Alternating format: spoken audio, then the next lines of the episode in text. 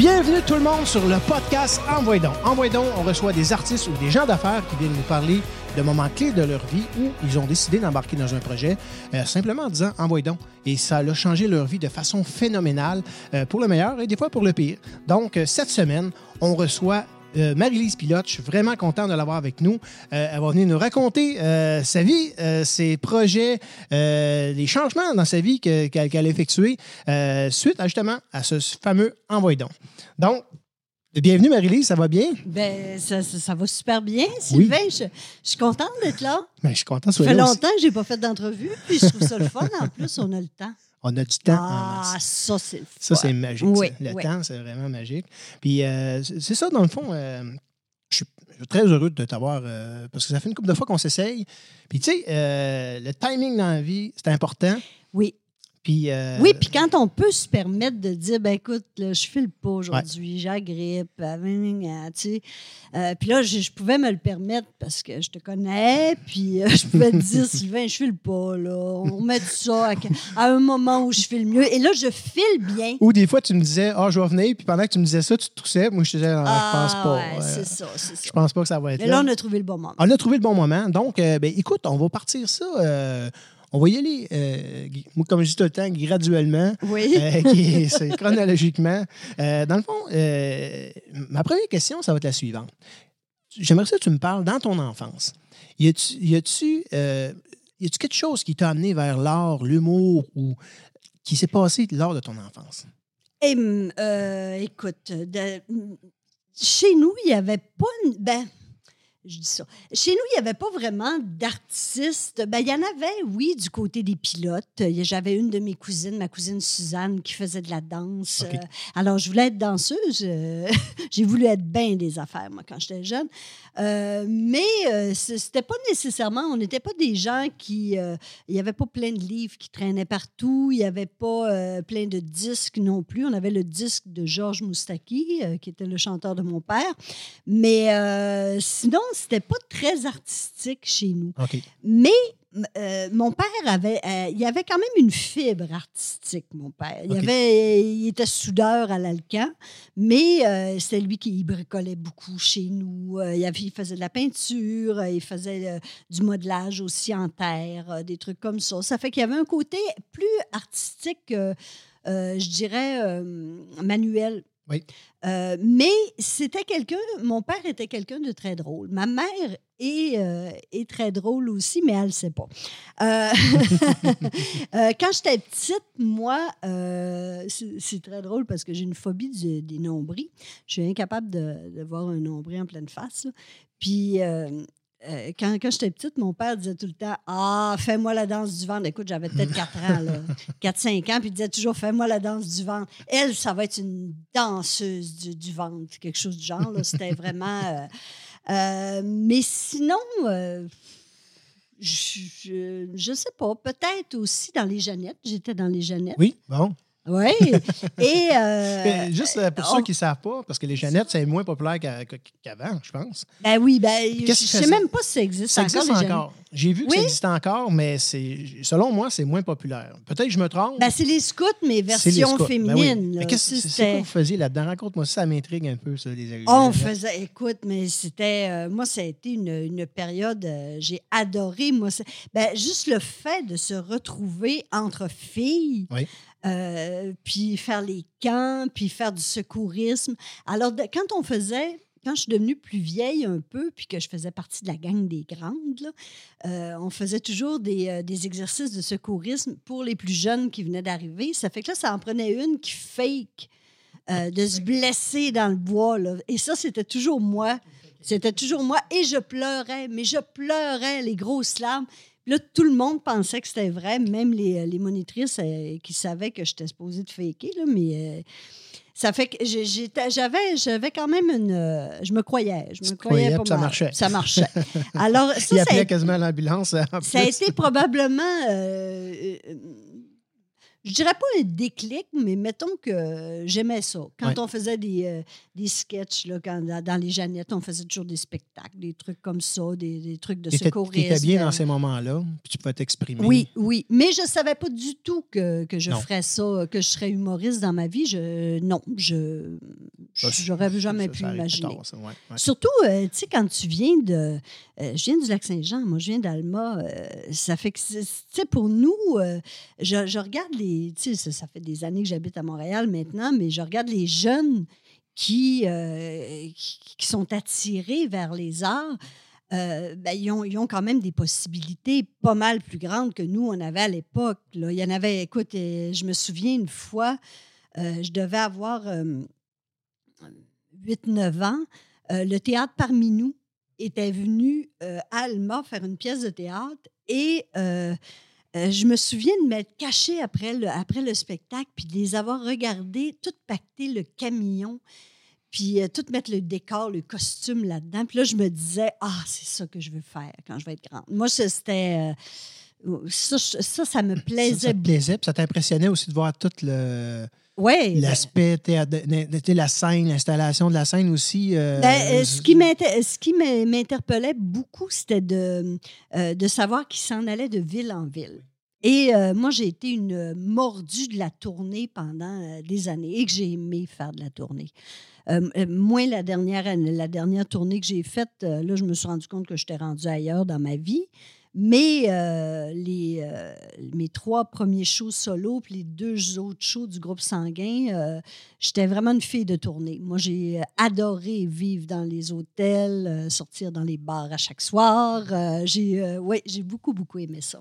Puis, à quel moment, dans ta jeunesse ou dans ton adolescence, que tu là, tu, découvres que tu as un intérêt pour l'art, pour la scène et tout ça, mais à quel moment il y a un déclic qui se fait, qui t'amène, soit par chance ou par décision, euh, vers, vers le métier que tu as fait? Ben, euh, en secondaire 5, j'ai, euh, eu. Euh, moi, mon adolescence au, euh, au secondaire a été désastreuse. Je- je- mon père est mort, j'avais, euh, j'avais 13 ans.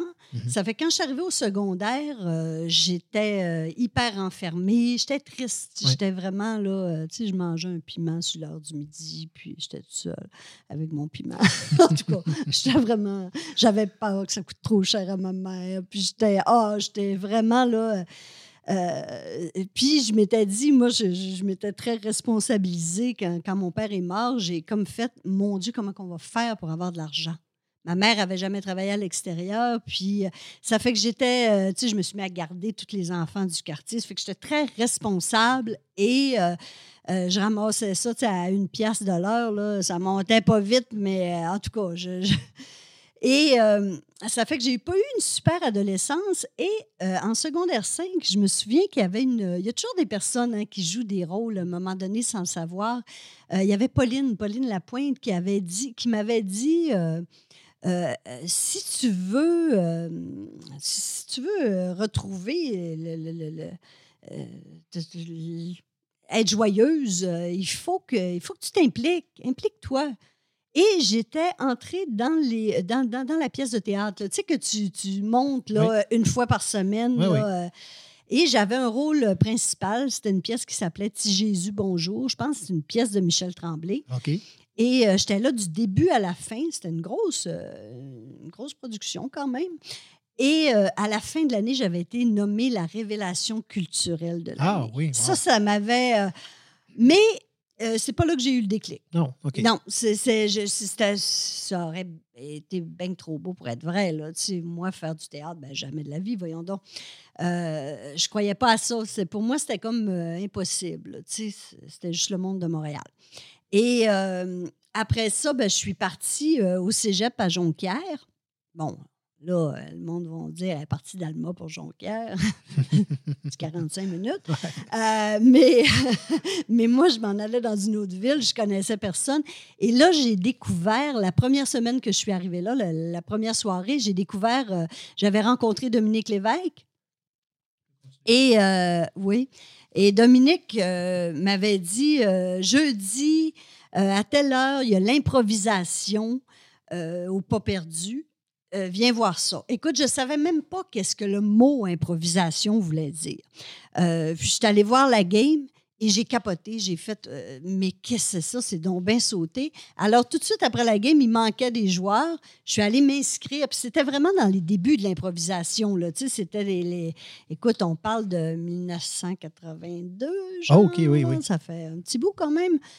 Euh, 81 ou 82, je me souviens plus.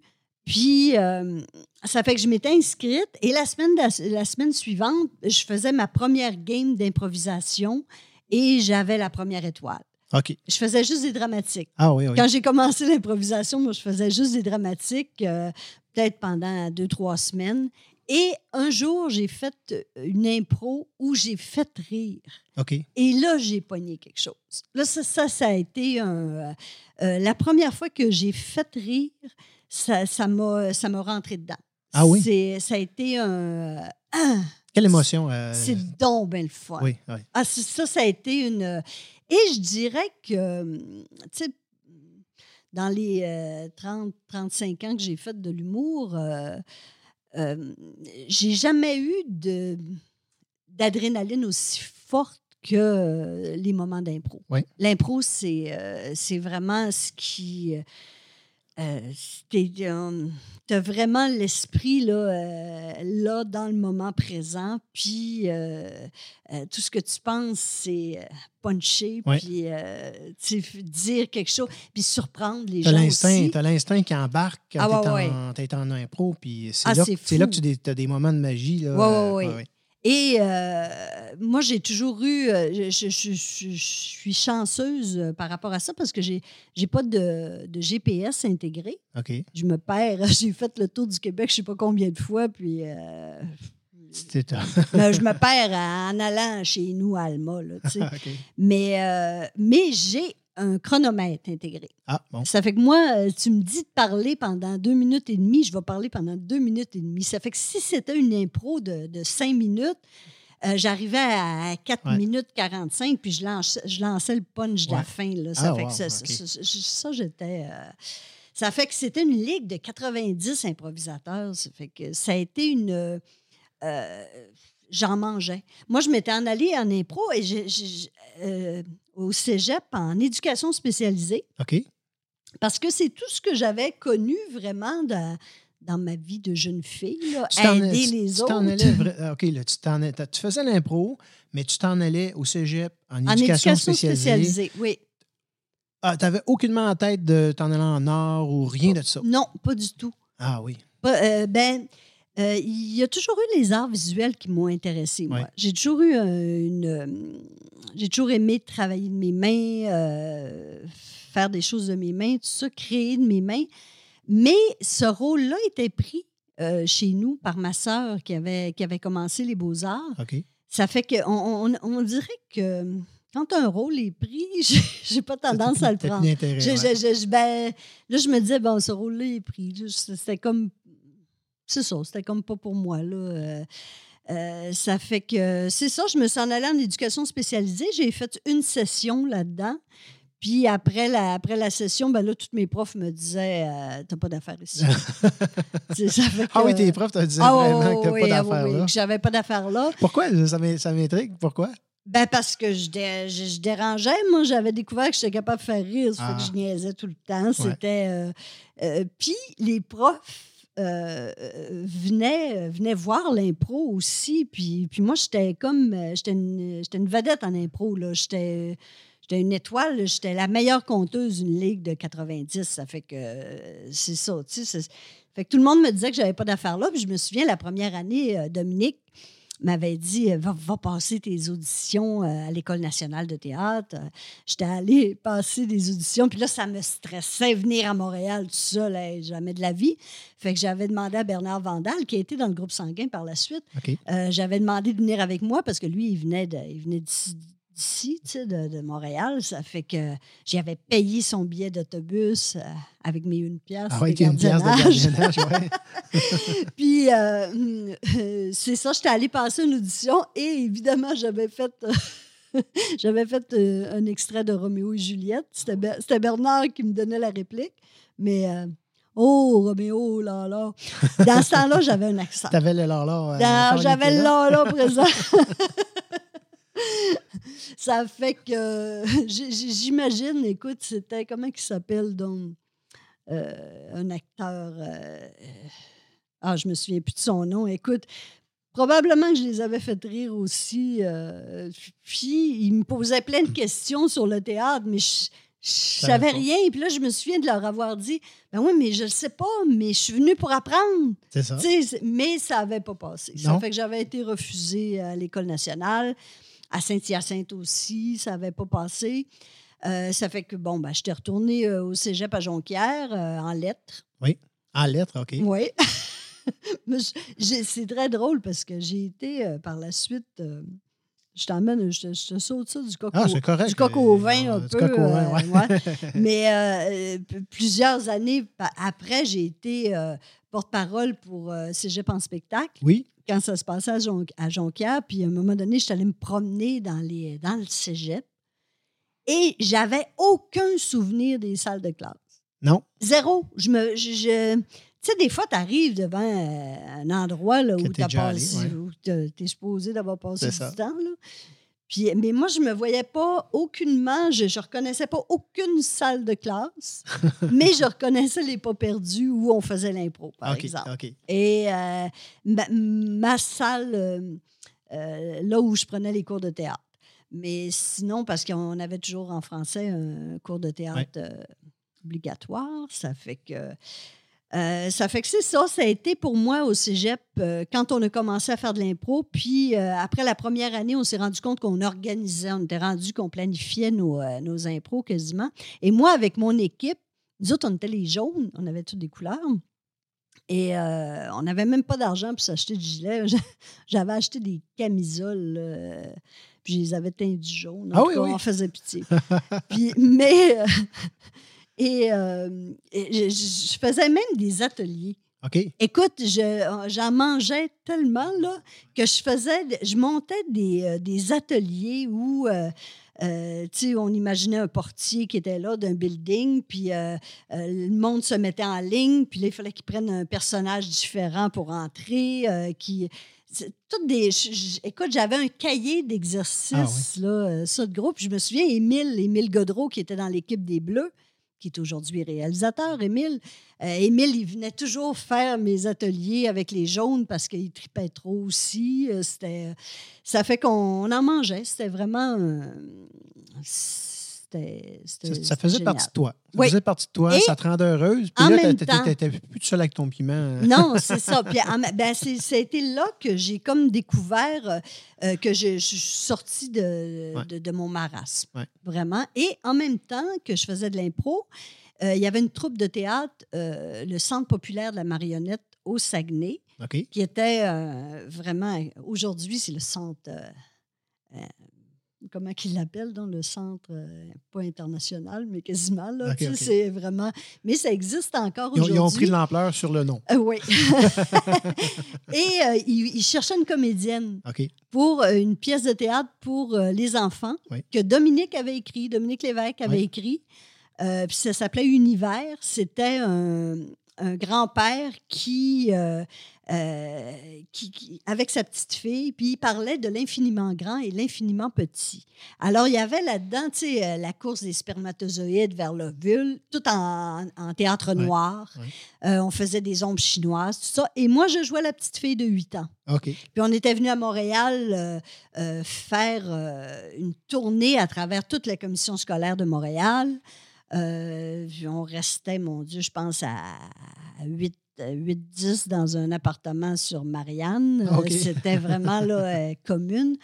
Et, euh, et je me souviens un jour qu'on était supposé d'aller jouer euh, en Europe la pièce de théâtre. Puis en même temps, ben, je fais, on, avait, on avait parti le groupe sanguin, ça fait que je faisais les deux. Je- OK. L'école là-dedans, là, c'était en même temps. une question. Là, là tu étais à l'école en arts et lettres? J'étais en lettres en. Oui, C'est ça. Euh, tu as parti du groupe sanguin? oui. Je sais pas ton, mais vous Ouais, avez parti, on- vous groupe avez sang- parti du ouais. groupe sanguin. Tu n'étais pas encore allé à l'École nationale de l'humour. Ben, elle n'existait pas dans Elle n'existait pas. Ben non, ça c'est le groupe pas. sanguin, Ben oui, c'est formé avant, Ah ben oui. bien avant ça. Ben C'est en- oui, c'est en ben quelle année, ça, à peu près? Écoute, ça, je pense que c'était en 82, 83, là, dans ces années-là. Puis quand ça s'est 82. formé, euh, je vais te laisser continuer à m'amener, là, mais euh, comment c'est arrivé, ça, cette formation-là, à travers euh, Ben, c'est ça, on était rendu qu'on préparait presque des impros. Oui. Euh, tu sais, euh, ça fait qu'à un moment donné, de- Dominique était allé, euh, euh, il est allé en Californie, je pense, puis il avait vu du stand-up comique, puis il avait dit, faut qu'on fasse du stand-up, faut qu'on fasse un show, tout ça. Ça fait qu'on avait monté pendant, euh, pendant euh, tout un hiver, on avait monté quatre shows, Ah oui, quatre shows. quatre choix avec trois doigts, oui. Euh, puis c'était puis j'étais j'étais la seule qui avait fait les quatre shows. Écoute, j'en mangeais là, j'étais j'étais comme malade de ça. Je, On était sur ton X. je, je pensais juste à ça. C'est ça. C'était T'étais ouais. sur ton X. Ça fait que l'école, je je me je, je comprends pas que j'ai pu passer. Oui. Je sais même pas si j'ai eu je sais même pas, j'ai même pas fini mon cégep. C'est pas fini. Non, j'ai pas fini mon cégep. Non, non, j'ai pas de diplôme. le fond, tu as bifurqué. j'ai ben j'ai eu euh, c'est ça, je- on avait monté quatre shows puis rendu à l'été, on n'avait pas de job d'été. Ça fait que là on s'est dit bon ben pourquoi qu'on monte pas un théâtre d'été? Ah. Ça fait qu'on a tout fait. Tu on prenait les réservations le jour, Ah on oui, plaçait oui. le monde quand il arrivait, euh, euh, Ça se faisait où, ça? on lui payait un verre d'eau. Puis euh, ça, se- ça se faisait au café chez le Bedeau, OK. qui est le côté court maintenant euh, à Jonquière. Ça, ça existe encore, mais ça a Oui, changé. nom. ouais, OK. c'était le, le- le café, euh, c'était en face de l'église, le café chez le Bedeau. Euh, ça fait que c'était vraiment, on, on faisait des shows à chaque semaine, puis c'était le monde de la place qui venait. euh, puis vous, euh, vous, vous, vendez des, vous vendez des billets. mais pas cher. Pas Écoute, cher. je pense que c'était 3 piastres le billet. là. OK. Tu sais. On faisait pas d'argent. C'est très drôle parce que j'ai retrouvé un genre de compte-rendu, puis, euh, tu sais, genre, euh, on devait à telle personne 5,75. euh, c'est des affaires de même, là, OK. c'est- c'était Ah ouais. ridicule. Euh, parce qu'au début, dans le groupe sanguin, on était peut-être une quinzaine. C'était une quinzaine Ah au oui, début? oui, oui. Ah, Quand, ben, écoute, même, même avant de trouver le nom, tu sais, quand on a commencé, il y C'était avait nom au début? Stanley, ben, il n'y avait pas de nom. Écoute, on a fait un brainstorming à un moment donné pour se trouver un nom. Euh, je me souviens qu'il y avait les canines de Céline qui étaient sorties. Euh, des niaiseries Ah ouais, même. ouais. c'était que c'était. Puis, à un moment donné, on a comme fait Ah, le groupe sanguin, bon, ben. euh, Y a-tu une origine?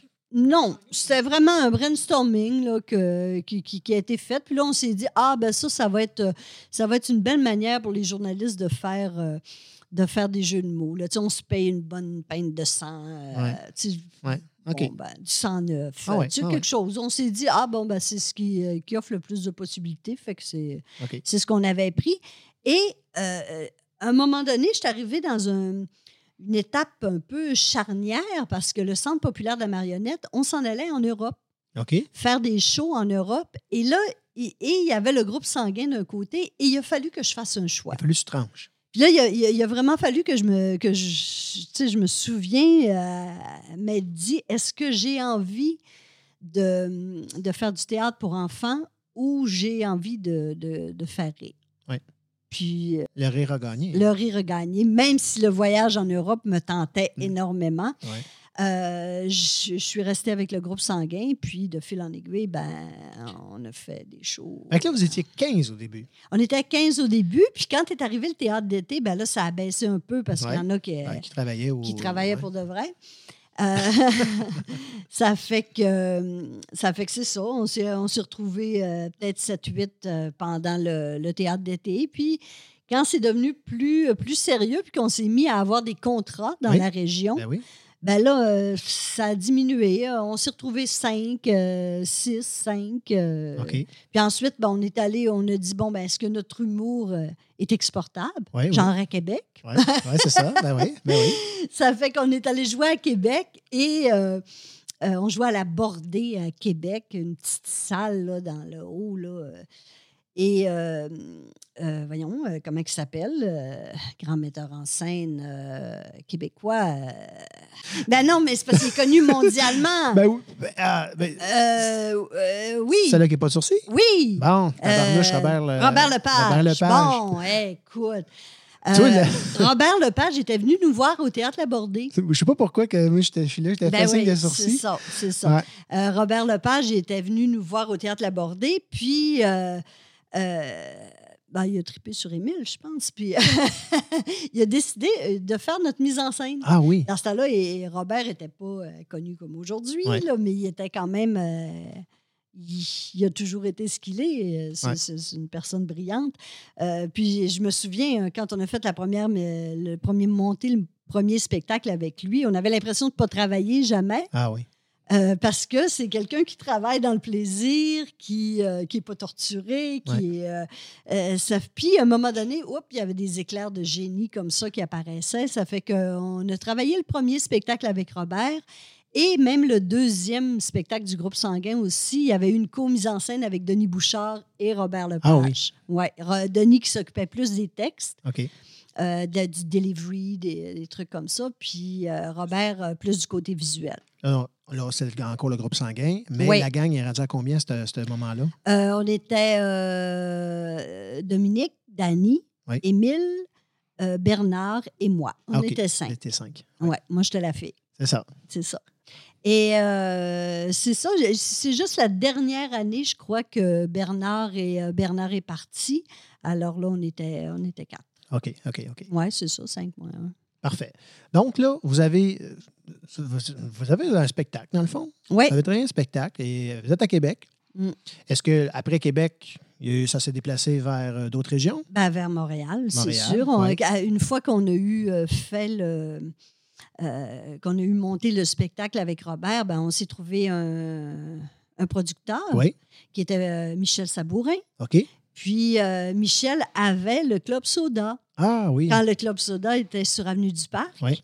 Fait qu'on a joué, euh, écoute, une centaine de shows de suite au Club Soda. Ah oui. C'était vraiment, euh, ça a été euh, l'enfer. Ça là. marchait C'était, bien. Ouais. Ah, mais avant ça, tu vois, j'étais allée jouer aussi à. Il y avait les lundis DA. Oui. euh, dans, dans ce temps-là, quand je faisais de l'impro, là, et les lundis DA étaient venus passer des auditions Euh, au lac Saint-Jean. Puis, euh, on avait été, plusieurs avaient été pris. Et moi, j'avais été la première à monter à Montréal pour euh, venir jouer. On faisait, c'était pendant un mois, le même show pendant le mois. Oui. Et à tous les lundis. Ça fait que là, je partais de Jonquière et j'avais pas une scène. Ça fait que là, je montais sur le pouce. Je me trouvais des, des lifts pour monter à Montréal. Puis, écoute, j'ai fait des runs, là. je- Oh, ça n'avait aucun sens. Des fois, je repense à ça, je me dis, mon Dieu, ça n'a pas de sens. Je- je- je- à un moment donné, il y avait euh, quelqu'un qui m'avait appelé à Jonquière, il avait dit, il y a, il y a tel Guy qui s'appelait. Lui, il s'est fait sauter par les Hells à un moment donné. Ah oui. oui. Euh, oui, c'était un dealer de coke, mais j'avais pas de lift pour m'en venir, ça fait que je m'étais envenue avec lui. puis ah, c'était épouvantable. J'avais, j'avais envie de pipi tout le long du voyage, puis euh, je, je m'étais dit, je vais faire ça dans une botte de cow-boy. Il y avait une botte de cow-boy à terre. Ah oui? Puis quand je l'avais pris, il y avait de la coke dedans. Oh C'était non. épouvantable. Mais t'as pas fait de pipi dans, Non, j'ai pas fait. dans sa cour. Je me suis retenue, puis je me disais, j'étais couchée en arrière, puis là, je me disais, si je suis pour mourir, je vais mourir ici, mais je suis pas morte. Non, non. Tu vois? Ouais. Puis j'étais pas dans le char quand il s'est fait sauter. Bonne Ça a nouvelle. fait que euh, c'est ça. Mais tout ça pour dire que c'était. Je, je me souviens de ça, tu sais, de la, la petite fille du lac, là. euh, qui s'en vient jouer à Montréal Ouais. au Club Soda. Euh, dans ça là, ben, tu sais, il y avait Michel Barrette, il y avait euh, André-Philippe Gagnon, Ding et Dong, Ouais, ouais, toute, toute cette gang-là. J'étais le même soir que Rock et Belles Oreilles aussi, je me souviens. Je faisais toujours les petites couettes à Guillaume. Pour, euh, ça fait que c'est ça, c'était... euh, Ouais, avec euh, Louis Saya qui faisait la mise en scène, mais Oui. s'il n'y avait pas vraiment de mise en scène, c'est ça. ça fait que c'est ça, c'était une belle période quand même. C'est la belle période. Oui. Puis, euh, OK. Groupe sanguin. Mm. Vous êtes en show. Tout- Vous êtes à Montréal. Vous vous promenez. Ça va bien. Oui. euh, le, le groupe a rapetissé graduellement. Ben, il, y a- il y a- y a- Ça- est passé de, est passé de 5 à 4 un moment donné, Ouais, là, euh, ouais. euh, puis on a joué, euh, c'est ça, après être allé jouer au Club Soda, euh, là, on est allé jouer au Spectrum. Oui. au Spectrum euh, de Montréal. Je me souviens, moi, quand je suis arrivée au Spectrum, tu sais, ça, quand ça fait 100 fois que tu joues dans la même salle au Club Soda, on était chez nous, là, on arrivait là, on connaissait toutes Vous les... vos repères. Ben, Ouais, euh, plus que nos repères, là, tu sais, on arrivait là, puis on connaissait tous les serveurs, euh, on prenait un verre avec eux autres après, on était... euh, C'est une famille. on- oui, oui, Ouais. vraiment. Puis je me souviens de la première fois que j'étais arrivée au Spectrum, euh, j'étais allée me chercher un verre d'eau minérale en arrivant, puis moi, je rentrais tout le temps par la porte d'en avant, puis j'allais voir euh, au, guichet pour savoir combien il y avait de monde, tu sais. euh, Ah oui. Puis, puis là, à un moment donné, je vais me chercher, je vais me chercher un verre. Puis là, la fille, elle dit, ça va être toi 50. Puis, tu sais, bête, tout ça. Ça fait que là, là, je me disais, mon Dieu, c'est donc bien rough ici. tu En tu tout cas, partais d'une place nous autres, on arrivait. Ben oui, là, là, puis là, je- puis là le- mon chum à l'époque voulait rentrer par en arrière. Puis là, le doorman Daniel, qui mesurait six pieds et quelques, était arrivé. Puis il avait dit euh, Non, non, pas question.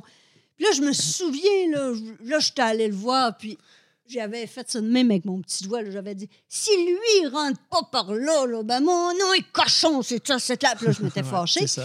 Et euh, finalement, le gérant était venu me voir, puis, euh, et puis il m'avait dit Qu'est-ce qu'il y a, Marie? J'avais dit Ben là, là, nous autres, on sort d'une place là, où que tout le monde est fin de nous autres, puis on arrive ici, puis euh, soit 50 l'eau minérale, puis euh, lui, Ouais. il veut pas laisser rentrer mon chum. J'ai dit Faut voir que ça change. J'ai dit Si on est pour jouer là, euh, sans chaud ici, là. euh, C'est ça fait que là, il nous avait parlé, puis après ça, tout le monde était fin avec moi. Et finalement, ben, on a fait 90 shows de suite 90 shows. au Spectrum.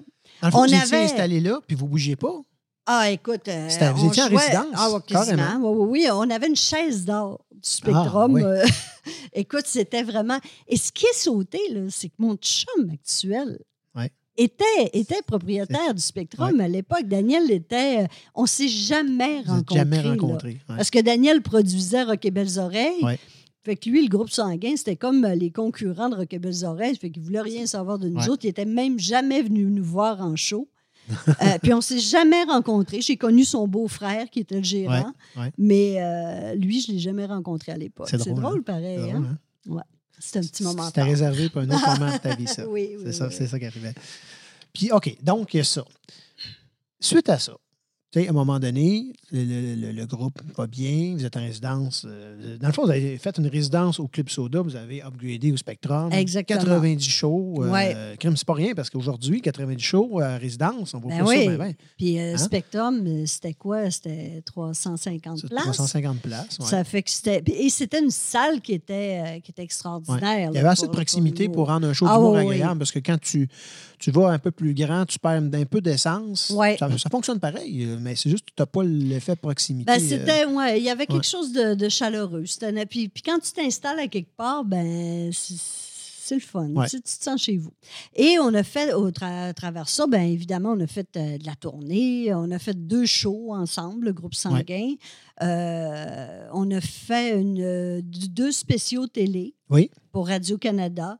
Euh, qui était bien le fun. Moi, je pense qu'il y avait des bien bonnes affaires là-dedans. Mm. Euh, ça avait été une super de belle expérience. Puis, à un moment donné, euh, tu sais, on est comme passé un peu de l'âge adolescence Oui. à adulte ensemble. Tu sais, on avait 17 ans quand on s'est connus. Ça fait que, euh, à un moment donné, il- il- ça s'est scindé en deux. Oui. Euh, Danny et Dominique, plus ensemble, euh, Émile et moi, par la force des choses. Ah oui. euh, euh, ça fait qu'à un moment donné, je me souviens, quand on a décidé de se séparer, c'était dans une loge. Je me souviens plus exactement où. Euh, je me souviens plus C'était quelle ville. c'était pas au Spectrum, c'était ailleurs. Non, oui, c'était en région. Puis, euh, il y a, a quelqu'un qui a dit euh, On fait un autre show ensemble Là, tout le monde a dit non. Ça tentait pas personne. Puis, on fait un autre spécial télé? Là, tout le monde a dit non. Bon. Puis là, il y en a un autre qui a dit On se sépare-tu? Là, Tout le monde oui. a dit oui. Alors, ça s'est décidé de même avant Ouais. un show. OK. Euh, Le show, de euh, manière. euh, le show a très bien été. Dans le fond, c'était de façon candide. Tout le monde oui, était rendu là. On était rendu là. Ouais. C'est ça. C'était plus. c'est ça. Je pense qu'on était rendu là. Puis, moi, après qu'on a pris cette décision-là et qu'on a fait la dernière du groupe sanguin, euh, je me suis vraiment posé la question. Je me suis dit, mon Dieu, qu'est-ce que je vais, qu'est-ce que je vais faire? C'est sûr, quand tu es habitué d'être avec un groupe, puis de, de- de passer à un autre stade, de peut-être. Ben, non, je te Non? dirais que c'est pas, c'était Pas ça, c'était pas ça ma question, moi. Donc. Moi, ma question, c'était j'ai juste fait ça dans ma vie, moi, faire rire du monde. Ouais. C'est tout ce que j'avais fait. Euh, Qui ça t'avait réussi tout de même? Oui, Ah. oui, ça, avait- ça, ça- ça allait super bien, mais je, je me suis posé la question qu'est-ce que je pourrais faire d'autre comme Ah. métier? Euh, Parce que j'ai toujours été. Pour moi, ça. euh, tu sais, bon, ça vient de mon enfance. là. Je- on ne fait pas une psychanalyse, là, mais euh, à, partir... à partir du moment où mon père est mort, moi, je me suis dit, il faut que je fasse de l'argent dans la vie. Ouais. Euh, ça fait que j'ai toujours eu ça dans la tête. Moi. Il faut que je gagne ma vie. Là. Tu sais, ça a toujours été clair qu'il allait ja- jamais avoir personne qui allait me faire vivre. C'est ça. Ça fait que euh, ça fait que là, je me suis dit, qu'est-ce que je fais? Comment je vais gagner ma vie? Fait que là, je- à un moment donné, j'ai dit, ben, il faudrait que je fasse un show toute Ouais. seule. Et Émile m'a passé un coup de fil, puis il m'a dit, euh, qu'est-ce que tu vas faire? Qu'est-ce que tu fais? Fait que là, j'ai dit, ben, écoute, Émile, j'ai dit, il faut que je monte un show toute seule. Mhm. J'ai dit, j'ai juste fait ça dans ma vie. Et là, Émile me dit, ben écoute, il dit, euh, Danny et Dominique s'en vont ensemble, ils montent un show. Il dit, moi, euh, il dit, si ça te tente, il dit, euh, je vais travailler avec toi, je vais faire ta mise en scène. Ouais. J'ai dit, ben écoute, euh, Go. yes, Allons-y. allons-y. Ça Envoie fait qu'on donc. a monté... Envoie donc. Envoie ça. donc. Fait qu'on a monté deux spectacles ensemble. Ouais. Mes deux premiers spectacles. Le premier spectacle a été couronné à la disque Oui. de deux trophées. Euh, de ton premier spectacle qui était. T'en souviens-tu? Ton- le nom de ton premier spectacle? C'était quoi? Je sais pas. Le truc que c'est. Euh, Je- je me suis- mon premier spectacle, je ne sais pas s'il y avait un Y nom. avait-tu un nom? C'était juste Marie-Lise Pilote? Je pense que c'était Marie-Lise Pilote. Euh, je pense, ouais, je pense Ouais, qu'il n'y avait pas de nom, mon, mon premier spectacle. Mon deuxième s'appelait Toute la vérité. Oui, oui. Euh, ouais, c'est des, des beaux souvenirs de mon deuxième show. Euh, mon premier aussi, d'ailleurs. Mais c'était un, un gros show. C'était un gros là. show. Mais quand tu as parti ton premier. ton- là, vous avez, monté le show ensemble. Le temps de préparation à l'époque, Ah, c'était euh, c'était au moins euh, neuf mois. C'était neuf an, mois de là. préparation. Ah, oui, oui, Y avait-tu, euh, aujourd'hui, y avait-tu le rodage aussi qui se Ah, faisait? oui. euh, au Vieux Clocher. Euh, On a toujours rodé nos shows au Vieux Clocher, beaucoup. Il y avait Euh, des femmes humoristes dans ton temps, quand tu as commencé seul. Il n'y en avait pas. Il n'y en avait Ben, pas. il y avait, il y avait Clémence. Il y a eu Clémence il y a eu Desrochers. Clémence. Euh, Dominique, elle faisait pas vraiment de one-woman show. Elle faisait- non. Euh, Elle faisait plus de la télé, ouais, de- ouais, Mais euh, moi, dans mon époque, il y avait Chantal Franck qui était dans Rock et Belles Oreilles, mais qui faisait même pas partie du groupe. C'était comme... en tout cas. Euh, puis, euh, puis moi, on était, il n'y avait pas d'autres femmes. J'étais Tu étais toute seule. dans premières, euh, après. euh, Après Clémence, Après oui. Clémence. Mettons, euh, Ben, il y Dominique en a eu Michel aussi d'autres. télé, là, mais, Il y en a eu d'autres avant, là, la poune, La- mandat oui, par an. euh, il y a eu cette mais génération-là. dans cette sont- époque-là, dans ces années. Dans mon- euh, dans mon temps, C'est quoi ces, ces années quoi, à peu près 80, 84. 84. Ben, le dans- premier spectacle du groupe sanguin, c'était en 84. Je m'en souviens Ouais. parce que c'était écrit sur le poster. Ouais. Parce que j'ai aucune mémoire des C'est ça. Euh, Donc, euh, dès, là, 84, il n'y avait pas euh, beaucoup de trafic, en fait, euh, femmes comme Non, humoristes. non, Tu non. étais pas mal tout seul dans ta gang. euh, Ah oui, oui, oui. Moi, j'étais toute seule. Ouais. J'en ai, j'en ai souffert aussi Oui. de ça. Ben, euh, peut-être pas au début, parce qu'au début, euh, quand tu te lances là-dedans, tu as Effervescence, l'innocence, la, Ouais. la- l'euphorie aussi de Ouais. découvrir tout ça. euh, euh, mais, euh, mais à un moment donné, ça, ça pèse. Euh, euh, Il faut dire aussi que j'étais dans une gang où il y avait bien des intellos. Euh, Émile, très intellectuel. euh, Les gens Dominique puis, euh, ouais, ouais, aussi. Euh, Danny aussi. c'était, alors, j'étais, j'étais très, très, très différente d'eux. Moi, Ouais. j'étais, j'avais un côté très artiste. Au début, dans le groupe sanguin, c'était moi qui faisais costumes, je faisais décors. Ah oui, oui. ah ben oui, moi j'ai fait des costumes. C'est ça, tu sais, j'étais celle qui avait assise sauteuse dans la gang. Ouais, là. ouais. Et euh, euh, ça fait que j'étais très différente d'eux et j'avais toujours l'impression que euh, j'étais moins qu'eux. Ah. Euh, tu sais, quand tu te sentais pas autant valorisé? ou c'était- non, parce que, tu sais, le côté intellectuel, moi, j'étais pas ça. pas, là. ouais. Ça fait que je me suis Ouais. tellement forcée à lire des livres. Ah oui? Pour Ah. avoir des discussions? Ben oui, pour, pour, pour, euh, pour avoir des discussions avec eux autres, pour, euh, pour, pour, euh, je sais pas, je me disais, il faut que je développe ça, je ne Ouais. l'ai pas, il faut que, ça fait que j'ai, euh, Est-ce que tu n'avais pas d'autres filles à qui tu fais jaser de choses qui t'intéressaient vraiment? ben, d'autres le filles même- ou d'autres gars. mais du monde qui ont les mêmes, les mêmes, le même profil Oui, que toi. Là. oui, oui, Ouais. ça fait que j'ai, euh, Mais cette différence-là a été bénéfique euh. au sein du groupe. Parce Ah ben oui. Ça, ça faisait, ça faisait rayonner de façon différente. Oui, oui.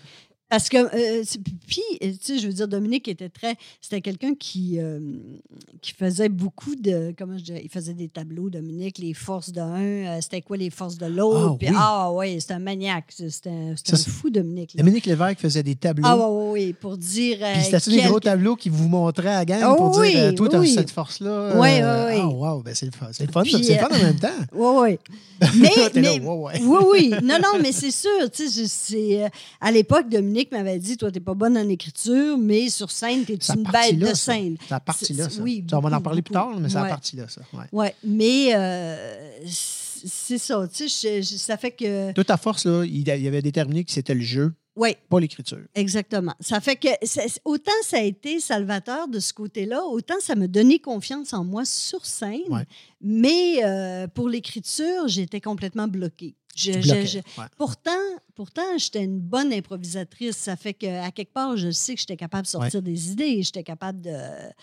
Mais, euh, mais c'est ça. Tu sais, ça a, été, ça a été une belle époque, mais vers la fin, c'était plus, plus difficile. C'était. euh, tu sais, tu tu arrives à un âge où tu te poses bien des questions, puis. euh, OK. Ouais. Ton premier, donc, tu fais ton premier One Woman Show. Mhm. Tu es à une époque, tu es la seule femme ouais. qui fait un One, un one Woman Show. J'ai la Ouais. à le dire. là, ce Ouais, mot-là, One Woman One Show, ça ne dit pas Show. super bien. Mais tu es, la seule fille. c'est- Ce moi, je trouve intéressant que les femmes aiment aller voir des spectacles d'humour. D'ailleurs, dans l'auditoire des spectacles d'humour, le pourcentage est tout le temps plus élevé en femmes. Euh, Oui. Souvent, la femme qui décide qu'on va aller voir un show d'humour. Ça n'a pas trop changé, ça, je te le dis, Ouais. là, pour euh, produire des shows. Donc, tu décolles ton show tout seul, Mm. tu fais le saut euh, avec Émile qui, qui, qui t'aide au niveau de la mise en scène. Et, et plein d'auteurs. Plein d'auteurs. J'avais et moi j'ai eu, une- des équipes pour mes, euh, mes trois premiers shows là, Oui, OK. des équipes de 12 auteurs. 12 auteurs. Puis c'est tout du monde aujourd'hui, tu sais Marc Brunet. Oui. euh, Ouais. José Fortier, Ouais. José Fortier qui, qui a écrit pour Céline, Ouais, qui, est, euh, qui a fait euh, plein de choses pour la télé aussi. Richard Goyer, qui travaille sur Infoman depuis des années avec Jean-René. Euh, Chantal, Chantal Lamarre qui a écrit Oui. pour moi. Euh, j'ai eu, écoute, j'en ai eu plein, fou, hein? plein, plein. euh, Puis à 12 auteurs, dans le fond, tout le monde génère du. Tu sais, vous travaillez tout du matériel. Et puis, moi, ma question, c'est avec 12 auteurs, tu sais, faut- tu reçois beaucoup de, de propositions. ouais. Ils Travailles-tu, est-ce que les gens travaillaient euh, en équipe des fois sur un texte ou c'était tout individuel, puis après, il y avait un tri qui se faisait? Comment ça gérait? Il y avait euh, souvent, on faisait un brainstorming en gang. Oui. Ben, on s'assoyait, euh, Émile et moi, au début des shows, on se faisait un. Écoute, un one-pager, euh, on, on écrivait c'était quoi les buts du show. OK. Tu sais, je me souviens, mon deuxième show, on voulait que tous les personnages soient positifs. Même Loretta Tanguay, qui était une alcoolique Oui. finie, là, euh, là, elle s'en sortait. Elle avait arrêté de boire, puis elle s'en sortait. Elle était toujours aussi innocente, mais elle s'en sortait, tu sais. Ça fait qu'il y avait, il y avait toujours une ligne directrice au spectacle. Ça fait qu'on le montait vraiment. euh, c'était c'était très, très, très travaillé. Oui. Euh, puis à, à cette époque-là, c'était beaucoup des personnages. Oui. Moi, j'ai adoré jouer des personnages. J'ai fait beaucoup, beaucoup de personnages. J'ai dû faire une vingtaine de personnages, euh, euh, dont plusieurs ont, ont été quand même euh, Marquants. euh, là. Euh, on n'en parle plus aujourd'hui, mais euh, moi, euh, il y a eu une certaine époque où je me faisais traiter de méchante euh, Dans la rue. 50 fois par jour. Ouais, là. ouais, ouais. Ça fait que même encore aujourd'hui, je me fais dire que t'es méchante. Là. Mais euh, puis La fille des îles aussi, qui a marqué beaucoup, beaucoup, Ouais. euh, qui avait été écrit par Marc Brunet et Stéphane Dubé. Tu vois, Marc et Stéphane avaient travaillé ensemble pour ce Ouais. numéro-là. Euh, J'étais arrivée des îles de la Madeleine. J'étais allée faire un petit voyage aux îles de la Madeleine, puis j'étais revenue, puis, euh, puis là, je niaisais avec l'accent. Ouais, ouais. Puis là, ben, euh, là-dessus, euh, souvent, moi, amené une idée, euh, tu sais, je disais, ah ben ça, je trouve ça intéressant, il y aurait peut-être quelque chose à faire là-dessus. Ça fait que ça, ça partait souvent de moi. Tu sais, comme à un moment donné, je voulais prendre des cours de flamenco. J'ai toujours aimé le flamenco. ça fait qu'on avait travaillé une, une danseuse de flamenco, sadomasochiste, qui disait toujours « elle les mérite ». Alors, j'avais pris mes cours de, de flamenco, puis euh, on avait fait un personnage. cours. Oui, ben oui. Donc, tu danses le flamenco aujourd'hui? Non, plus maintenant. Je n'ai jamais vraiment dansé. Euh, mais euh, euh, c'est ça, tu sais, c'était. euh, euh, ça partait souvent de moi ou d'un auteur aussi, Stéphane Bourguignon. Oui. Qui a écrit La vie, la vie. Tu sais, c'est qui Stéphane Bourguignon? Euh, quand il a eu son, son premier garçon, euh, son fils, euh, il avait envie d'écrire quelque chose sur les enfants. Puis il avait écrit le texte là, Un enfant, ça vous décalisse un rêve. C'était le titre de- du, du sketch et qui a marché, qui a marché super fort, Mm. où j'expliquais au bébé, à, à la petite fille, comment ça se fait des bébés. Ça fait que ça, ça a été. Euh, c'est ça, c'était un travail qui était très, euh, très le fun à faire avec les auteurs, Ouais. euh, de brainstormer avec eux. C'était euh, c'était le fun. Travailler en gang. C'est une comme belle ça. dynamique. Oui, oui. Puis, avez eu beaucoup de plaisir à le faire. Oui, Puis, euh, puis ça arrivait des fois probablement qu'il y avait des meetings toute la gang, puis euh, les, les idées, c'était du brainstorming en équipe, puis euh, des fois les idées devaient s'entrecroiser. Des fois, il y en a un qui venait compléter l'idée d'un autre. euh, Oui, oui, ouais. souvent comme ça. Tu sais, souvent, ce qu'on faisait, c'était au départ, on lançait, Émile et moi, toutes les idées qu'on avait eues, Ouais. les sujets qu'on avait envie d'aborder. Et, euh, et là, les auteurs prenaient des notes, puis euh, il y en avait un qui disait ben, Moi, j'ai envie de travailler là-dessus, moi, j'ai envie de travailler là-dessus. Alors, il se Ça fait prenait, que- il se prenait un sujet pre- ce qui- se reconnaissait, puis il, Exactement. quoi faire. Ah, c'est bon ça. Ça fait qu'après ça, ben, on les rencontrait, ils nous envoyaient un premier jet qu'on retravaillait. Puis, euh, et évidemment, ben, moi, quand j'arrivais sur scène puis que je le faisais, ben, c'est sûr que j'en mettais, euh, à force de le faire, à un moment donné, Ouais. tu en mets toujours plus. sais. Euh, Il y, il avait un sketch qui était. C'était très. euh, il y avait un côté très théâtral aussi euh, à mon humour, moi. Euh, il y avait un sketch où euh, euh, je répondais toujours au téléphone. euh, puis je voulais, je comptais des mensonges, Ouais. vraiment. euh, puis je, je disais tout le temps, ben, je peux pas, j'ai la tuque sur la tête. Puis euh, c'était vraiment, et je, je me souviens que physiquement, j'ai tellement ajouté de petits détails physiques qui faisaient rire. Ah oui. là. Euh, ça fait que c'était le. Ben, c'est souvent là que des fois, que le, le- ce que le mot fait pas, c'est le, le geste jeu qui vient, qui ouais, vient compléter. C'est ça. Ça fait que pour moi, euh, faire un spectacle euh, des centaines de fois, ça n'a jamais été euh, une corvée. Parce que tu, tu- parce que je- oui. Ouais. Et puis, puis c'est, j'ai toujours aimé fignoler, moi. Ça, c'est un. ouais, j'ai toujours aimé ça. Là, tu es en tournée. Tu es en tournée pour tes, tes spectacles. Mm. Euh, comment tu vis ça? Euh, tu, tantôt, tu l'as dit, tu adorais la tournée. Oui. Tu adorais faire le tour du Québec et Ouais. tout ça. Euh, tu t'es ramassé en France. Oui, un jour, ben ça c'est ça c'est quand j'étais toute seule. Ça c'est quand j'étais en show toute seule, ouais. Euh, oui, allée jouer. euh, je- dans, dans ce temps-là, j'étais chez. euh, j'ai j'ai fait un show avec Juste pour rire, Oui. mon deuxième show. Euh, c'est probablement le show avec lequel j'ai fait le plus d'argent, Ouais. mais j'avais beaucoup de difficultés à assumer l'image de Juste pour rire. OK. J'ai toujours. J'avais j'avais des problèmes avec ça. Euh, mais euh, c'est ça, je suis allée Ben, je te poser la question. C'était quoi la difficulté de l'image de Juste pour rire de l'époque? Euh, ben, qui. euh, Sans, sans- sans savoir ce qui s'est passé après, là, mais on, euh, je parle de ben, il, prenait, il prenait beaucoup de place. Ouais. Il prenait beaucoup de place, puis c'était pas tout le monde qui était d'accord avec eux. C'était leur manière de faire. C'était. il y a toujours eu un aura un peu de, de, gros, de business, de grosse business. Mais qui, qui a- qui a servi, sais, il y a deux qui a tranchants. servi, oui, Il y a deux tranchants au couteau. là, sais, Ça a servi à développer des choses qui ne seraient peut-être pas fait, Probablement. mais c'était plus rough pour certains. Ben, moi, c'était pas. C'est pas que c'était rough, j'avais de la misère à, à vivre avec ça. Ouais, Je- je- je- Ah oui, oui. Mon intégrité personnelle. OK. Je. je- euh, il y avait des affaires que juste pour rire faisait que j'étais moins, euh, Moins d'accord. moins d'accord. Exactement. Mais je suis allée jouer au point-virgule à Paris. Oui, parce que tu as passé beaucoup de temps au point-virgule. euh, Euh, une je pense que j'ai passé deux, deux mois. Deux mois euh, Deux en mois. résidence au point-virgule. Oui, oui, Ouais, au point-virgule. Et Ouais. ça, a été, euh, ça a été super bien. Émile était venu avec moi pendant deux, trois semaines, je pense. Ouais. On avait fait une tournée avec Michel Courtemanche Oui, en première partie. Oui. euh, pour, euh, pour roder mon, mon- mon- Parce qu'on avait adapté, évidemment, euh, les références, mais je faisais, ma- je faisais la méchante. Oui. Je faisais la fille des îles, puis je les mettais en contexte. Et la méchante, ça marchait Ça autant qu'ici. Ouais. Ça, euh, ça marchait super bien. Tout marchait bien. On avait vraiment choisi. euh, J'avais deux shows. Ça fait que tu peux te permettre de choisir là-dedans. Là, quatre heures de show. Là, euh, ça fait que.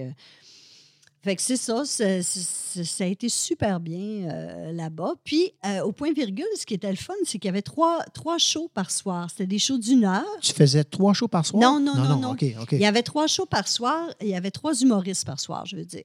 Alors, euh, le monde achetait soit le, le show, le premier et le deuxième show, ou soit le deuxième et le troisième show. Ah, Il achetait tout le temps deux shows. Ouais, souvent, c'était comme ça. C'était C'était- genre un show à 7, puis au show à 6. Ouais, tu sais, il y avait 7, 8 h et quart, 9 h et quart. Ouais, tu sais, ouais, ouais. genre, là. Ouais, euh, euh, puis, euh, puis moi, il m'avait mis, quand il y avait quelqu'un de moins connu, euh, il m'avait mis dans le milieu. Oui. Ça fait que. Tu- jouais tout le temps? je- Tu sais, euh, j'avais toujours du monde, euh, veux, veux pas. Ça te permet de te faire découvrir par beaucoup de monde? Oui, oui, oui, ça a été, Ouais. ça a été une expérience. Puis j'avais, écoute, j'avais eu, je me souviens, j'avais, j'avais eu des critiques dans des, dans des revues euh, françaises, évidemment, dont je me souviens plus du nom, mais ils m'appelaient euh, la québécoise crue et cruelle, Oui. Euh, des, des trucs comme ça là. Ça fait que c'était, euh, ça, ça marchait très bien. Vraiment. Donc, tu avais fait les, les premières parties de Michel Courtemanche. oui, Tu avais été au point-virgule pendant deux mois en résidence. ouais, puis j'avais fait, Puis ouais. tu as fait beaucoup d'autres choses aussi là-bas. oui, j'avais fait une petite tournée aussi. Puis c'est là que je m'en vais. Ouais, J'ai une question de Michel Courtemanche lui-même. Ah, qu'il m'a demandé pourquoi que tu n'as pas poussé davantage ta, ta carrière en Europe que- alors que ça fonctionnait très bien. Euh, quand je suis arrivée là-bas, je me suis rendu compte que c'était vraiment repartir à zéro. Oui. Hein, C'était, euh, écoute, au point virgule, euh, c'est une, salle mythique quand même en France. euh, euh, mais euh, c'est une salle qui est minuscule avec des petites chaises, là, tu sais, comme des petites chaises d'enfants, Ouais, hautes de même. Ouais. Là, euh, et, euh, et je trouvais les, euh, je trouvais les techniciens tous plus chiants que moi. OK, OK, OK. Euh, je, je- je trouvais, je trouvais ça dur. Euh, après avoir passé deux mois à Paris, euh, je me suis rendu compte que je n'étais pas capable de me faire d'amis là-bas. Je, je- je trouvais que c'était juste des relations bien superficielles. Ouais. Et en plus, il y avait Michel. Oui. Michel, il a joué beaucoup dans le fait que j'ai pas poursuivi à, Ah, raconte-moi ça. Euh, Michel, c'était une période très difficile pour lui. Oui. Euh, il prenait beaucoup de pilules. euh, il, il prenait, il était, ça allait pas bien pour lui à Oui. ce moment-là. Et, et juste pour rire, je me souviens, écoute, on avait le même gérant. tu sais, Je me souviens, me souviens qu'à un moment donné, euh, François, François Roson avait dit, euh, ben là, euh, tu t'ennuieras pas, là. Regarde, Michel, là, on a fait venir sa famille pour telle affaire. on y a acheté une petite TV. C'était beaucoup acheté pour, pour qu'il reste là, mais il jouait je sais pas combien de shows par semaine. Ouais. Et j'ai, ça me fait peur. J'ai eu peur de... J'ai eu peur de me, de me retrouver un peu comme lui, toute sombrer. seule. T'as eu peur de oui, sombrer. oui, toute seule là-bas. Euh, moi, je sentais que Michel, il vivait beaucoup, beaucoup de solitude là-bas. Il, il se sentait très, Il se très sentait seul. très seul, il me l'a confirmé. Oui. Ouais. Puis, euh, puis, euh, puis j'ai dit non, ça ne m'arrivera pas. J'ai réalisé à ce moment-là que, euh, que pour moi, que j'étais pas euh, carriériste à ce point-là. Oui. Que c'était que j'avais du plaisir à jouer, mais que c'était pas à n'importe quel prix. Ouais. Pour moi, je, Tu as fait je- une décision pour toi, pour Oui. ta qualité de vie, Oui, ton exactement. bonheur hors le, le scène, parce que sur scène, ça va bien, mais c'est après que ça, C'est ça- ça. c'est plus dur. Là. C'est ça. OK. Et euh, c'est. Tu sais, autant, tu, sais, je- moi, je suis une, je suis une voyageuse. Oui. euh, J'ai voyagé euh, toute ma vie. euh, J'adore voyager, là. Oui. Mais de, de m'en aller là pour rester là, c'était non. Je, je- Dans, dans- dans c'était le moi. contexte de l'époque, Ouais, dans la façon que ça se faisait, dans la ça. façon que c'était géré, ça ne te correspondait pas. Exactement. Tu dis, je ne vais pas à n'importe quel prix, je vais le faire, mais je ne tomberai pas. Non. C'est- une bonne. ça, je suis convaincu que c'est une bonne décision Oh oui. euh, pour ta qualité Moi, je du regrette moins, pas du tout. Ouais, je, je regrette pas ça. Je, puis par la suite, j'ai réalisé bien des affaires aussi. Moi, j'ai un côté très dilettante. Moi, il faut Oui. que je tripe pour faire Décris quelque pour les gens. Moi, je le sais parce que j'ai lu ton livre. Puis à cause que j'ai lu ton livre, je me suis posé la question. ça, quand, tu, quand tu en as parlé, j'étais allé m'informer. Euh, mais vas-y, explique ça pour les gens. C'est quoi être dilettante? Ben, faire des choses en dilettante, c'est euh, c'est c'est pour le plaisir que ça te- que ça t'apporte. Oui. Euh, donc, j'ai- m- moi, si j'ai plus de fun à faire quelque chose, là, ça paraît dans ma face. Ça- C'est, euh, je le ferai plus. Tu te fatigues Je- vite? je- ben, euh, ou pas? je me fatigue vite. Je suis Ben, pas, pas tant, parce que fatiguée t'as fait des de- 90 shows puis tout ouais, c'est ça. Mais euh, euh, j'ai besoin de sentir que je que j'apporte quelque chose, Ouais. euh, que euh, j'ai besoin de sentir que j'évolue dans quelque chose. Euh, à un moment donné, l'humour, après que j'ai fait mon dernier show, Ouais. euh, j'ai Ton dernier réalisé... show qui était réconfortant Oui, exactement, ça. que ça fait peut-être sept ans que j'ai fait ça. en en tout cas. 2013 ou dans ces eaux-là. Ouais. Mais euh, j'ai réalisé que j'étais vraiment rendue ailleurs dans ma vie et que autant j'avais senti à un moment donné, euh, quand je faisais de l'humour, moi je disais tout le temps, euh, moi j'ai besoin de sentir que je fais du bien au monde. Ouais. Ça, ça fait partie de ma nature de verso. J'ai besoin de me sentir utile à ma société. Et quand je faisais de l'humour, j'avais l'impression que je que j'apportais quelque chose de bon. OK. Euh, et quand j'ai fait mon dernier show, j'ai, comme senti que c'était, euh, que c'était fini, que j'avais pas, que j'étais rendue ailleurs dans ma vie et que euh, y en avait plein d'autres qui pouvaient le faire. Là. OK. Tu sais, c'était comme euh, euh, être humoriste là euh, aujourd'hui, ça sortait plus de l'ordinaire. OK. Ah oui, ben, ben, c'est vrai que. Il y en a beaucoup. Il y, en a beaucoup. Il y en a beaucoup. Puis, C'est- euh, c'est là, normal aussi. Si tu as vécu, tu as fait ça pendant une longue période dans ta jeunesse. Oui, Tu as pris une pause de, de quelques années euh, avant de, de refaire ton, ton dernier Mon show dernier réconfortant. show, Tu l'as refait dans un contexte d'une personne qui a. Tu sais, à travers ça, il y a eu Ma Maison Rona. Ben oui, il y a eu, Il y a eu plein des d'affaires. films que tu as fait. Euh, tu as tourné sur Ding et Dong, le, le film. Tu as tourné aussi sur l'autre film qui est le, L'homme idéal. idéal. euh, euh, avec. euh, j'ai un blanc sur l'acteur qui est Roy Dupuis? Roy Dupuis. C'est ça. Il y avait, entre Ben, autres. il y avait, il y en avait entre plein. autres, Il y en avait plein me- d'autres. ouais, C'est ça. Il y avait plein d'hommes avec qui je couchais. On a changé les draps souvent dans ce film-là. Ouais. Mais euh, euh, c'est ça, j'ai fait, tu sais, tu, tu changes. Je veux, veux pas. Aujourd'hui, tu sais, euh, euh, les gens, euh, ils font plus seulement un, un travail dans leur vie. Ouais, on change, on change de- on change. Techniquement, de carrière aux deux ans dans la vie. Fait que, Ben, c'est ça. tu l'as fait pas mal plus que deux ans. Là. Ça fait que, oui, ouais. c'est ça. Puis, euh, non, je, je sentais plus que j'apportais euh, quelque chose de, de nouveau. de nouveau. Ouais, de, ouais. ouais. Puis là, on va, on va backtracker un peu euh, au cinéma. OK? Ouais. Tu as fait des films au cinéma. Est-ce que tu as eu. Tu as, aimé ça, probablement. Euh, Est-ce que tu as aimé ça faire des films? Oui, oui. moi, hum, euh, Tu aurais eu le droit de dire non, mais je te pose la question. Est-ce que tu as aimé ça? ah oui, oui. Ben, Ouais. euh, moi, l'homme idéal, tu sais, j'étais là du début à la Ouais. fin. Je pense qu'il y avait une scène, je n'étais pas là dans, dans ce film-là. Et euh, jusqu'au temps qu'on commence à tourner pour vrai, j'étais sûre, sûre, sûre qu'elle allait me virer puis qu'elle allait prendre quelqu'un d'autre. J'étais. tu sais, là, je, je- je parle de moi, de ce que j'ai fait, tout ça, mais euh, à travers ça, j'ai toujours eu mon, gros cheval de bataille à moi, là, ça a toujours été la confiance en soi. Ça, ça a été. euh, C'était ta- ton cheval de, de bataille à toi? ben oui, Tu avais une confiance à. Ouais, OK, vas-y, continue. j'avais pas confiance en moi. En tout. Tout long, toujours- tout long, tout ça, tu t'es- Ah, t'es tu- battu tu- là-dessus. Toute ma vie, moi, je, je me bats encore Ouais. là-dessus. Là. Ouais. c'est- euh, probablement, ça, j'ai eu le syndrome de l'imposteur parce que euh, j'ai jamais étudié Ouais. là-dedans. Euh, ça fait que c'est sûr que quand on m'a offert de. de tu sais, j'ai pas passé d'audition pour faire l'homme idéal. euh, Ouais. C'est les auteurs, deux femmes, qui, euh, qui ont dit c'est Marie-Lise qu'il faut qu'il fasse ça. Euh, puis, euh, jusqu'à la dernière, tu sais, il y avait les screen tests en- au début. euh, tu sais, bon, ben, des tests de vêtements, de caméras, tout ça. Puis, ah, j'étais sûre, sûre, sûre qu'elle allait me virer. J'étais certaine que ça ne marcherait pas. Jusqu'au temps qu'on commence à, à tourner, puis que puis là, pendant un mois de temps, tu tournes tous les jours, puis c'est comme tu es dans une bulle. T'es- ça a été une, une super expérience. Euh, J'ai trippé, j'ai adoré ça. Ah ben oui, ben ça? oui, j'ai aimé ça. Aurais-tu, euh, si la vie l'aurait.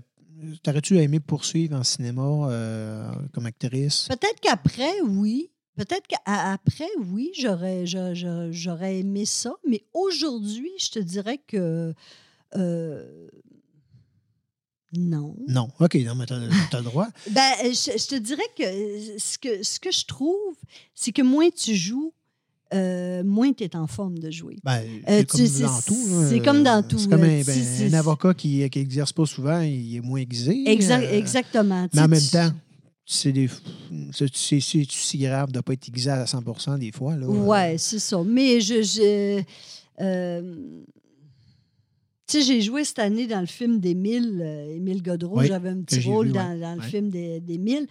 Mais j'ai tellement peur. Oui, qui était menteur. Euh, j'ai tellement peur de jouer trop gros. J'ai tellement peur de. que On dirait que je me. Je me comment je dirais ça? Je me. Euh, J'arrête pas de. de- De, de te filtrer? De, de, de, ouais, filtrer, de me bloquer, puis, euh, puis j'embarque pas pleinement. Ouais. Euh, ça fait que. c'est ça, je me trouve pas nécessairement bonne. Ça fait que. c'est ça. OK, bien sûr, oui, en faisant que les choses à sa place. Parce que moi, je trouve que, dans tout ce que j'ai vu, je trouve que tu étais bonne dans ce que tu faisais.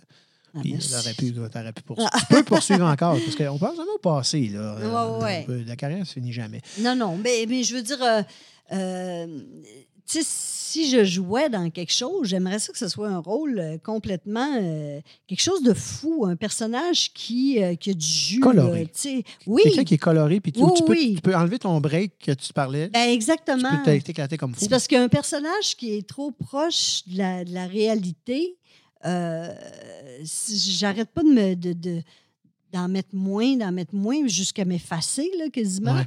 Euh, c'est ce qui m'était arrivé dans Histoire de filles. Tu sais, j'ai joué dans Histoire Ouais, de filles. À oui. l'époque, Histoire de filles, là, c'était, C'était gros, c'était hot. Tu sais, Il y avait au-dessus d'un million de codes d'écoute, tout ça. Et euh, tu sais, j'arrivais dans une gang de filles, moi qui n'avais jamais travaillé avec des filles. Puis là, j'arrivais dans une gang où il y avait plein de filles, puis euh, et toutes ces filles-là avaient peur que je prenne trop de place parce que j'étais humoriste. Ouais. Euh, ça fait que moi, je voulais tellement qu'ils soient mes amis que je prenais pas de place pantoute. Fait que j'étais Ah. pas bonne. J'étais pas moi. J'étais pas. euh, je me Ah. briquais. En cause- Exactement. encore là pour euh, plaire. Euh, pour plaire, pour. C'est ça. Tu sais, ça Ouais. fait que. euh, ouais. OK. Là, à un moment donné, dans l'histoire de tout ça, il arrive télé... euh, Selon moi, dans les premières téléréalités, Oui, euh, ma maison moi, Rona, je ne suis oui. pas un expert de Ben, télé-réalité. C'était le mais premier télé-réalité Ouais. de, de construction. Ma maison Rona, puis à l'époque, encore là, je l'ai vu dans ton livre, que vous allez, sûrement, vous allez, on va vous parler tantôt. Euh, tu avais visionné, tu avais un peu visi- visionné dans ta tête. Visualisé. Visualisé, j'ai pas pris le bon mot. Euh, visualisé, tu avais visualisé que tu aurais aimé ça faire ce genre de choses-là. C'est arrivé? C'était une époque où je, j'habitais, euh, j'habitais toute seule, j'habitais séparée. J'ai eu une longue relation de 13 ans. Ouais. Et euh, après ça, j'ai businé un petit peu, ça m'a fait du bien. Et euh, ça, je t'en parlerai pas, mais je me suis rendu compte que je pognais Tu as encore. magasiné. Oh, c'était le fun. Et euh, j'étais- je faisais... je faisais beaucoup de visualisation, tu sais, comme les athlètes font. Ouais. J'étais, tu sais, quand tu restes seul, je, je faisais beaucoup de méditation, Ouais. je faisais mon yoga tous les jours, et que j'étais disciplinée dans ce temps-là. Euh, puis, euh, je, je visualisais.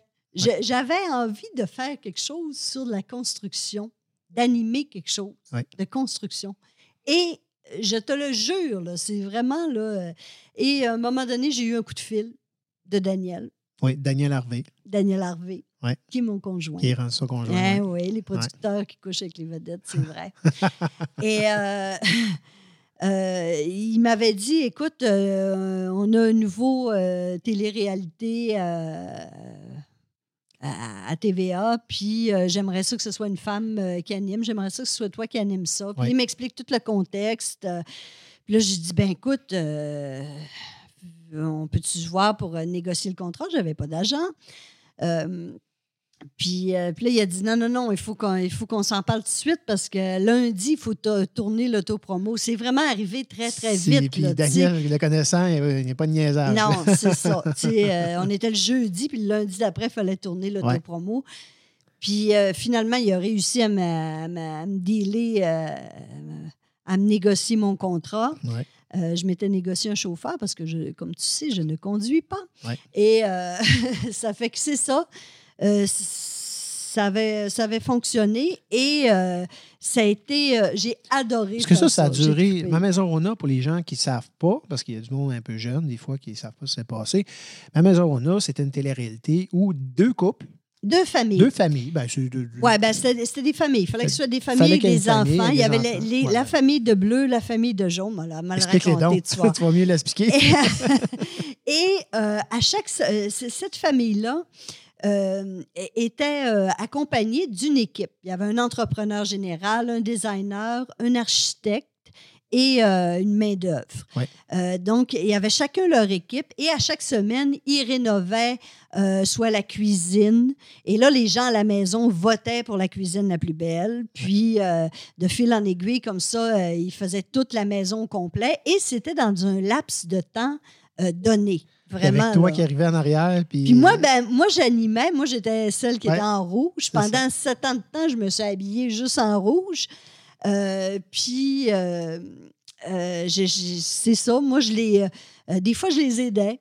Oui. Des fois, je donnais un coup de main parce que. euh, il arrivait euh, pas. le parce qu'il n'arrivait pas. Ben, puis là, ben, moi, j'ai- un côté, ben, il faut que ce soit juste. Hein, et qu'il faut que ce soit juste. Ça fait que si je donnais un coup de main au bleu, il fallait que j'en donnais un au jaune. Euh, souvent, euh, l'équipe de tournage me niaisait. Euh, j'étais en train, mettons, de peinturer quelque chose. Tout le monde partait dîner. Puis là, je me rendais compte que j'étais seule, seule à travailler. Mais euh, ça, a été, ça, ça a été quelque chose de bien de ben le fun à faire. Moi, j'ai j'ai bien trippé à faire ça. Y a-tu des moments, parce que euh, rénover dans un couple, c'est un moment de, de tension généralement, quand tu n'as pas de délai en plus, puis tu n'as pas personne qui vient te dire il reste tant de temps, et ainsi de suite. Y a-tu des moments où les, les couples ont fendu en deux carrément, où il y a des chicanes phénoménales? Ah oui, oui, il y en avait, il y en avait. Euh, mais on, on a. on- Est-ce que vous les mettiez en ondes? Je ne pense pas. non, c'était c'était assez respectueux. C'est respectueux. hein. Mais à un moment donné, euh, c'est drôle parce que euh, j'ai vu beaucoup de Daniel travailler là-dedans, euh, le producteur. Daniel, c'est un, producteur, c'est un grand producteur au Québec. Personne ne le connaît, là. Il va le connaître bientôt. Euh, mais mais c'est un bon producteur qui est très, très créatif. Et je, je l'ai vu beaucoup travailler dans le sens que je me souviens au début, on a commencé les tournages, tout ça. Puis, tu sais, il n'y en avait pas de télé-réalité à l'époque. là. C'était pas. Il y avait pas- il y a euh, pas de façon de faire encore. C'est ça, tu sais. Ouais. Et je me souviens qu'après, là, après plusieurs euh, émissions tournées, là, il a dit à l'équipe, il a dit, il faut qu'on trouve des histoires. Ouais. Il dit, il faut pas juste que ce soit des histoires de deux par quatre, il faut qu'il y ait des histoires avec les couples, tout ça. Ça fait que c'était tout le temps de, de, de jongler avec l'histoire qui se passait dans le couple, mais, mais toujours en étant respectueux. Ouais. Alors, en les faisant euh, pas apparaître- pa- passer pour des, des- Non. des gens. Sais, comme ça peut se faire un peu plus aujourd'hui. Oui, oui, Ouais. mais, euh, mais c'est ça, c'était, euh, euh, c'est sûr qu'on a vu, tu sais, qu'on a eu à gérer des, des crises de couple, puis... Tu du monde qui ont voulu se séparer pendant ah, il le- y, en- il y en a que, oui, il y en a qui se sont séparés Ah, oui. pas longtemps après, je pense.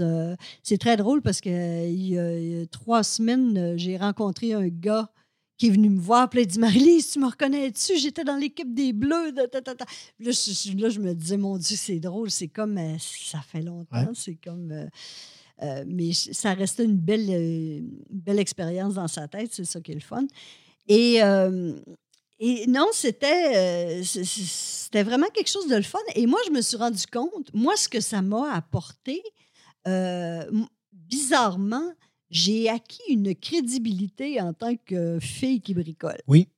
Je, je te jure, là, parce que souvent. Mais toujours, J'ai toujours, bricolé. j'ai toujours bricolé, mais Ouais. c'est parce que tu sais, tu- tu ne montes pas nécessairement ça, ça. à TV. Là. Ouais. Euh, mais euh, tu sais, quand j'avais un couple qui faisait de la céramique, mettons, dans la salle de bain, puis là, et, et là, je lui disais, ben oui, mais ça, euh, commence à faire ton coulis tout de suite parce qu'il ne sera pas sec, puis euh, tata, puis ou que je partais avec euh, des OG, puis j'allais le couper parce qu'il n'était pas capable de le faire à angle La comme banane, il faut ouais. puis c'était moi qui allais le couper. Ça fait que à partir de ce moment-là, quand je passais à côté d'un chantier de construction, puis il y avait des gars de la construction, ben là, c'était tout Ah, Marley!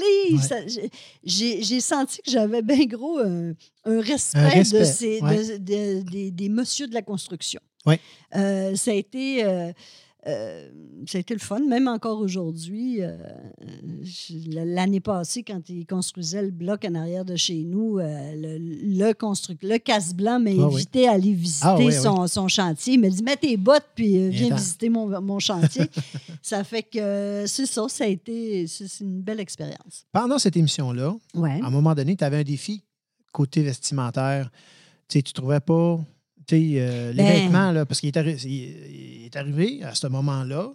Écoute- une opportunité en même temps que c'est développé. Que je te laisse, je te laisse un peu euh, La-. Je, je te passe la porte. La, la- la première année, écoute, la première année, ça faisait dur. là. J'avais même pas de maquilleuse. Je me maquillais dans le char. euh, tu sais, on n'avait pas de loge. Ah, c'était c'était assez. euh, C'était rudimentaire. Oui, oui, euh, c'était assez y a du rudimentaire. pour la maison, mais pas pour le reste. Oui, c'est ça. Mais la deuxième année, je me souviens, Daniel m'avait dit, ben là, j'avais commencé à coucher avec, c'est plus facile. Euh, parce que ça, ça s'est passé, lui et moi. moi. C'est vraiment mon, c'était mon producteur de ma maison Rona. Mais je suis encore avec aujourd'hui, 16 ans plus Ça tard. valait la peine. Ouais. Euh, et euh, c'est ça, à la, écoute, dans les dernières émissions, à un moment donné, euh, je l'ai dit, j'étais en train de faire des voix hors champ, puis j'avais dit à la réalisatrice, euh, à la réalisatrice, j'étais dans mon petit cochon, là, en train de faire mes voix, puis Ouais. euh, j'avais dit à Audrey, ah, Audrey, en passant, je couche avec le producteur. C'était drôle. Euh, au début, on, c'est sûr, on ne voulait pas en parler et tout, mais finalement, ben, écoute, à un moment donné, l'amour, c'est fort. ça hein? prend la place. C'est fort. ouais, ouais. Alors, euh, la deuxième année, Daniel m'avait pris une, euh, une styliste Oui. qui était très bonne, mais euh, c'est pas évident pour une styliste de trouver des vêtements pour, euh, euh, pour, pour la construction. Tu sais, euh, écoute, je me souviens, elle m'avait ac- acheté des, des- des pantalons en velours noir. Quand, quand tu t'en vas, puis qu'il y a du brandy, là, Ça marche pas. là. C'est comme. puis, parce que ça me prenait toujours du linge rouge. Ça fait que, tu sais, à un moment donné, là. puis, c'est ça. Après ça, ben, je me C'est moi que je suis allée. J'ai eu quelques stylistes, tout Oui. ça, mais euh, j'ai cherché. J'ai pas, cherché il y avait rien. énormément. Il n'y avait rien. Il n'y avait rien Je pour les portais, femmes. des, je portais des bottes à cap d'acier Des bottes d'homme, des. des gants, Ouais. des gants d'homme qui étaient trop grands, Trop puis euh, ouais. que tu lances un bout de bois dans le container, puis le gant part avec. Là, tu sais, c'était- ça fait qu'il n'y avait rien. Et un jour, euh, Daniel a eu un coup de fil de, de Philippe Bernadet Ouais. euh, de, de chez Paragon qui a dit Écoute, on aimerait ça offrir des bottes à cap d'acier rose à Marie-Lise. OK. Puis Daniel a dit ben écoute, euh, oui, mais euh, il faudrait les apporter euh, demain parce que là, on est sur la fin de, de- de cette saison-là. Puis le lendemain, Philippe est arrivé avec un camion bien plein de bottes pour toutes les filles sur le chantier. OK.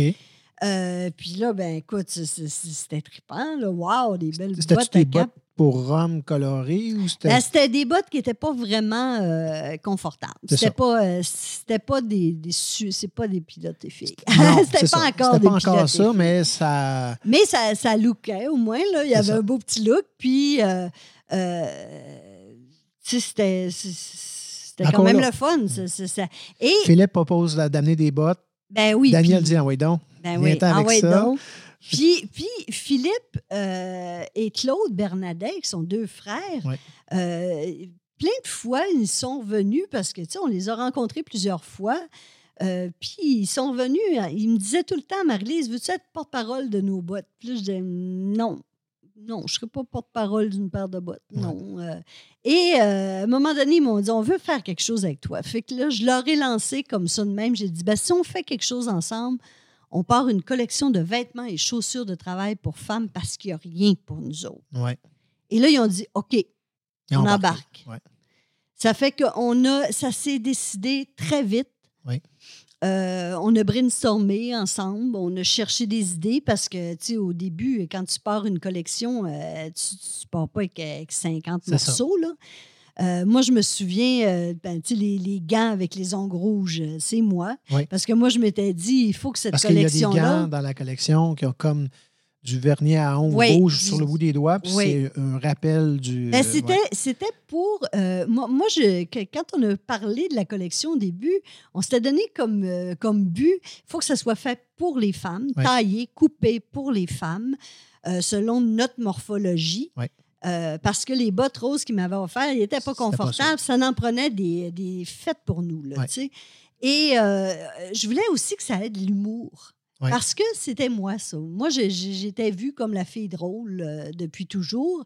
Ça fait que. Et je me disais, les femmes qui font un métier non traditionnel, c'est des femmes qui sont obligées d'avoir un bon sens de l'humour Ouais. pour, euh, pour essayer de survivre. survivre, là-dedans, tu sais.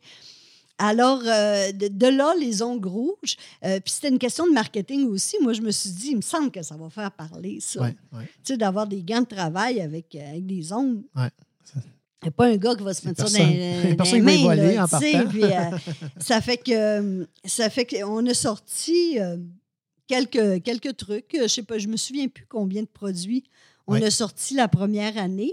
Mais euh, ça a fait un tabac. Puis c'est sûr que en ayant ma maison Rona, euh, écoute, on avait 1 500 000 de codes d'écoute en moyenne Qui était beaucoup, là. qui était énorme Ouais. parce que c'était euh, au printemps Ouais. et on se battait contre les finales de hockey, contre Ouais. le, le barbecue qui sortait. euh. Ça fait que ça, ça marchait très, très fort. Et c'était une émission qui était très rassembleuse pour toute la famille. Oui. Hein? C'était vraiment le, Ben tout- oui. le- toute la famille écoutait ça. De toute façon, quand une rénovation, ça touche tout le monde. Et c'était, c'était drôle parce qu'à cette époque-là, je me souviens, les dernières années de ma maison Rona, j'avais, euh, tu sais, ça faisait un bout que je faisais plus d'humour quand j'ai fait ma maison Rona. Et j'avais des jeunes qui venaient me voir puis qui me disaient euh, Hey, Marie-Lise, ma mère, elle m'a dit que tu étais une ancienne humoriste. Ah. C'était vraiment. euh, euh, c'était comme une deuxième vie, un peu, Oui, oui. à quelque part. euh, ouais. Les gens re- redécouvrent euh, découvrent une personne dans, un- dans- dans la deuxième partie de sa carrière. C'est ça. Souvent, ils ne savent pas ce qu'ils ont fait avant, mais ils s'informent après. puis ils ouais. là. OK. Donc, heure on a, on- là, c'est le moment, le, le moment de vie qui, qui est un moment clé. Oui, Parce que deux pour deux choses. La rencontre de l'homme de ta vie oui. et euh, la création d'une marque de vêtements de travail pour femmes où ce Oui. que- il y avait un trou carrément dans le marché. Ah oui, oui, il n'y avait Euh, rien. Il n'y avait qui rien. répondait à ça. Mm. Et puis, euh, ça fait dix ans, cette année, je pense. Oui, dix ans cette année que, que Pilote et Filles existe. Puis c'est. euh, je, je- je- je suis très fière de ça. C'est vraiment. euh, pour moi, c'est c'est ta contribution à la. Parce que tu t'impliques beaucoup pour la cause des femmes Ben à oui, différents niveaux. oui, oui. Puis euh, euh, moi, je me suis euh, vite reconnue dans ces femmes-là. Ouais. Les premières fois que j'ai rencontré des femmes qui exerçaient des On métiers parle- non de- traditionnels, ouais, ouais. des plombières, des électriciennes, des, menuisières charpentières. J'ai eu vraiment un, comment, un Une déclic, connexion. Ben, une connexion parce que je me suis dit, mon Dieu, que je, je les comprends, ces femmes-là. Ouais. Parce que moi, euh, j'ai réalisé tu sais, que c'est ce que j'avais fait toute ma vie, un métier non traditionnel. Ouais. Encore aujourd'hui, euh, il y a moins de 30 de 33% de femmes Ouais. qui exercent le métier d'humoriste. C'est encore considéré comme euh, non traditionnel. Il faut qu'il y ait moins de 33% C'est ça le chiffre. Euh, plus, plus que, que 33 33 pour que ce soit plus considéré Ouais, comme. ça, euh, ça s'en vient parce qu'il y a des il y en a, filles, oui, il y en a de plus en puis sont plus. bonnes. là. Ouais, ouais. Mais, euh, euh, mais c'est ça, ça fait que je, je me suis vite. et- et j'ai- Je les ai compris, moi, ces filles-là, qui travaillaient dans des gangs de gars, parce que je savais c'était quoi. C'est ça. C'était, euh, tu sais, euh, moi, quand je, je faisais de l'humour, euh, puis que j'allais faire des galas, Mhm. Euh, j'étais toujours toute seule seule. de fille. Ouais. Écoute, la première fois que je me suis retrouvée dans un gala avec, euh, je pense avec Lise Dion, c'est il y a sept ans, là, avec Claudine, une fois, je me suis retrouvée, on faisait le, show aveugle là, au Saint-Denis, où ils prennent les deux salles, puis qu'on switch les humoristes. On était les deux qui finissaient les shows. OK. Claudine et moi. Mais là, on n'était même pas ensemble, on était toutes les deux dans, chacun de notre bar. Ça fait que moi, j'ai jamais connu ça, être euh, joué avec d'autres femmes. Ouais. Donc, c'est de là que tu quand tu rencontres des femmes de métiers non traditionnels, ben, je me reconnais en Vous reconnaissez parce que euh, c'est une réalité. C'est une femme qui travaille sur un chantier de construction, il y en a une, deux, euh, puis le reste, toutes des gars. Oui, oui. puis c'est le défi de se faire sa place, c'est le défi d'avoir la crédibilité. Même, il y a beaucoup de défis. Oui. Puis il y a de la compétence. Je sais qu'il y a de la compétence côté des, euh, des femmes. Parce que, souvent plus. Plus parce que Souvent plus parce que euh, elles n'ont pas, elles ont pas le choix à quelque part. je te confirme euh. parce que moi, j'ai dirigé des entreprises, des usines. Mm-hmm. J'avais 350 employés à un moment donné. Puis dans les 350, j'avais 250 femmes. Ouais. moi, j'avais plus de femmes que d'hommes. Puis mm-hmm. c'était beaucoup plus précis et beaucoup mieux exécuté quand mm. c'était les femmes. Pour le même poste, quand j'avais une femme et un homme qui passait en arrière de l'autre, je voyais... Elle coûtait moins cher, j'imagine? Non, pas en tout. non, ça, c'est quoi j'ai toujours été... Euh, ah, dans mon temps, ça, date de peut-être 10 ans de cette usine-là. J'étais un des rares employeurs dans le temps qui, qui donnait salaire mm. égal. je n'ai jamais pensé qu'une une femme valait moins. Mm-hmm. Mais c'est un défi parce que je le vois que dans plusieurs corps de métier, et carrière, aujourd'hui mhm. encore? Encore aujourd'hui. c'est ça qui est, Moi, je trouve ça. Euh, dans tout, là, dans l'art, dans les métiers, euh, je le vois encore, puis c'est triste. Moi, je trouve ça triste comme gars. oui, comme. Euh, c'est vraiment. Euh, ben, je trouve ça dur parce que en, plus, quand on pense que souvent euh, les femmes ont, euh, tu sais, il y, a beaucoup de, divorces, de séparations aujourd'hui, puis souvent c'est les femmes qui ont la garde des enfants, qui sont qui sont soutien de famille aussi, puis ils ont plus de difficultés à, à joindre les deux bouts. Là. Ça fait que la, la, la, cause des femmes à partir de ce moment-là, ça a été ben euh, oui, plus à partir de ce moment-là, je me suis, euh, je me suis plus impliquée. Euh, jamais, jamais nécessairement publiquement, mais je sens qu'avec Pilote et Filles, j'apporte quelque chose. pour moi, d'avoir fait une, une, collection de vêtements de travail pour les femmes, euh, c'est de leur dire euh, oui, ces métiers-là sont, sont, accessibles mmh. pour vous, euh, puis vous méritez d'être d'être bien protégé, d'être bien habillé, parce que quand on se sent bel et bien dans sa peau, on a plus d'assurance. Puis de l'assurance, ben, ça en prend pour faire ces métiers-là. Cette marque-là, aujourd'hui, euh, Pilote et Filles... C'est la plus grosse en Amérique. C'est la plus grosse en Amérique. Il y a la version anglaise qui est PF Workwear. Workwear, je dis tellement... et puis, euh, c'est vendu dans plein de pays dans le monde. Euh, oui. Ça circule beaucoup. Euh, et puis. on, a habillé, on a habillé plus de 600 000 femmes. Wow. Euh, en 10 ans. Puis, euh, ce qui est le fun aussi, c'est que, euh, ben, tu sais, les Québécois, c'est des femmes qui mettent la main à la pâte, qui travaillent, qui sont actives. Donc, c'est pas, tu sais, s'il fallait que ce soit seulement les femmes de la construction, ah on, vivrait plus probablement. Fait que c'est Madame Tout le Monde aussi qui, qui achète nos vêtements, nos, nos, bottes. le loisir, oui. qui travaille sur la ferme. Exactement, c'est ça. Ça fait que euh, c'est très valorisant. Puis moi, moi, ça m'apporte euh, aussi au niveau créatif. Parce que, tu sais, je travaille avec l'équipe là-dedans. Euh, euh, à toutes les deux semaines, on a notre comité de développement. on se fait un FaceTime. On est très moderne. Et je travaille avec Valérie et Esther là-dessus. Puis là, on, regarde les échantillons qu'on a reçus. On parle des nouveautés qu'on veut sortir, des choses à améliorer sur des produits. Et les femmes se sont vite appropriées la collection. Tu sais, les femmes ont fait Waouh, est-ce que vous pourriez filles, faites-nous ça, faites-nous ça, on a besoin de ça. Ça fait que euh, il y a quelque chose, autant j'ai pu grandir, moi, euh, dans un milieu d'hommes, autant aujourd'hui, je travaille pratiquement euh, juste avec des femmes et c'est. pour moi, c'est vraiment un plaisir. J'aime beaucoup, beaucoup ça. Cette collection-là est partie d'une botte à aujourd'hui. Plus de 100, 100 produits différents, Oui. avec toutes les grandeurs et tout ça. Je pense que ça fait plusieurs milliers de différentes versions de, de- de tout. là. Puis on encourage beaucoup les jeunes filles. Tu sais, comme Ouais. là, on vient de, on vient, on offre une bourse, Oui, une bourse de 2000 dollars pour les, euh, les jeunes filles qui étudient dans un milieu non traditionnel à Québec. C'est dans la région de oui. Québec. Alors, euh, elles ont jusqu'au 16 février pour s'inscrire. Mais euh, c'est vraiment, c'est le fun, tu sais, de pouvoir... euh, euh, moi, à tout bout de champ, euh, on me demande d'aller euh, remettre des prix, euh, des trucs pour ces jeunes filles-là. Je, je trouve ça très valorisant. Je trouve qu'il y a le... euh, il y a à travailler euh, encore plus euh, du côté des hommes. Oui. Moi, je pense que pour faire évoluer les mentalités, c'est pas aux filles qu'il faut dire vous êtes capable de faire ça, c'est aux gars. Il faut Ah dire oui. aux gars les filles sont capables de le faire. Puis il faut leur faire confiance. Puis Prenez le risque. Si, vous, si vous voyez ça comme un risque, parce que ça n'en est pas un, non, mais prenez le. Prenez, faites, le, faites le move. c'est ça. Puis imaginez-vous que c'est votre fille qui est là. là. Ouais. Euh, Aimeriez-vous ça qu'elle se fasse écœurer? Ouais, c'est ça. De mettre, de mettre aussi l'environnement pour les protéger, Exactement. parce que dans tous les milieux, il y a- des fois, il y a l'exagération qui peut se créer. Mm. Puis de- d'assurer de mettre un, un- un cadre favorable. Qui peut ça. se développer. Puis en plus, on est dans une période que le taux d'emploi est, est saturé. Écoute, il y a de la place, il y a de la place, il y a, Ben, il y a il y a de plein de l'offre. postes, il y a de l'offre en masse, puis euh, ça permet aussi d'avoir des salaires plus élevés. Ben exactement. Euh, Ces Ouais. métiers-là sont syndiqués. Ça fait que euh, c'est des salaires qui sont, euh, qui sont égaux pour les ça. hommes et les femmes.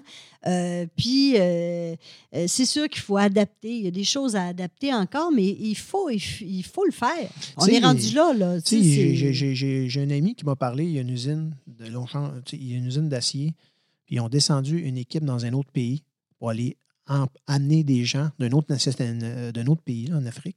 Ils ont, ils ont ramené ici, ils leur ont acheté un bloc appartement, ils ont, ils ont rempli ça. Pas il y a du monde à l'int- ici qui aurait pu faire ça, mais le taux d'emploi est tellement saturé aujourd'hui qu'ils sont Ouais. obligés de faire ça pour y arriver. Puis, tu sais, euh, des fois, la femme, à la place d'aller travailler dans un Tim Horton ou un, un- un poste de service qui est rémunéré un peu moins euh, Mhm. généreux, ça leur donne une belle opportunité d'am- d'améliorer le, la qualité Ouais, de vie. euh, Oui, puis il y a des femmes qui aiment ça. Moi, j'ai rencontré, euh, là, cette année, comme c'était notre dixième anniversaire, on a fait une tournée.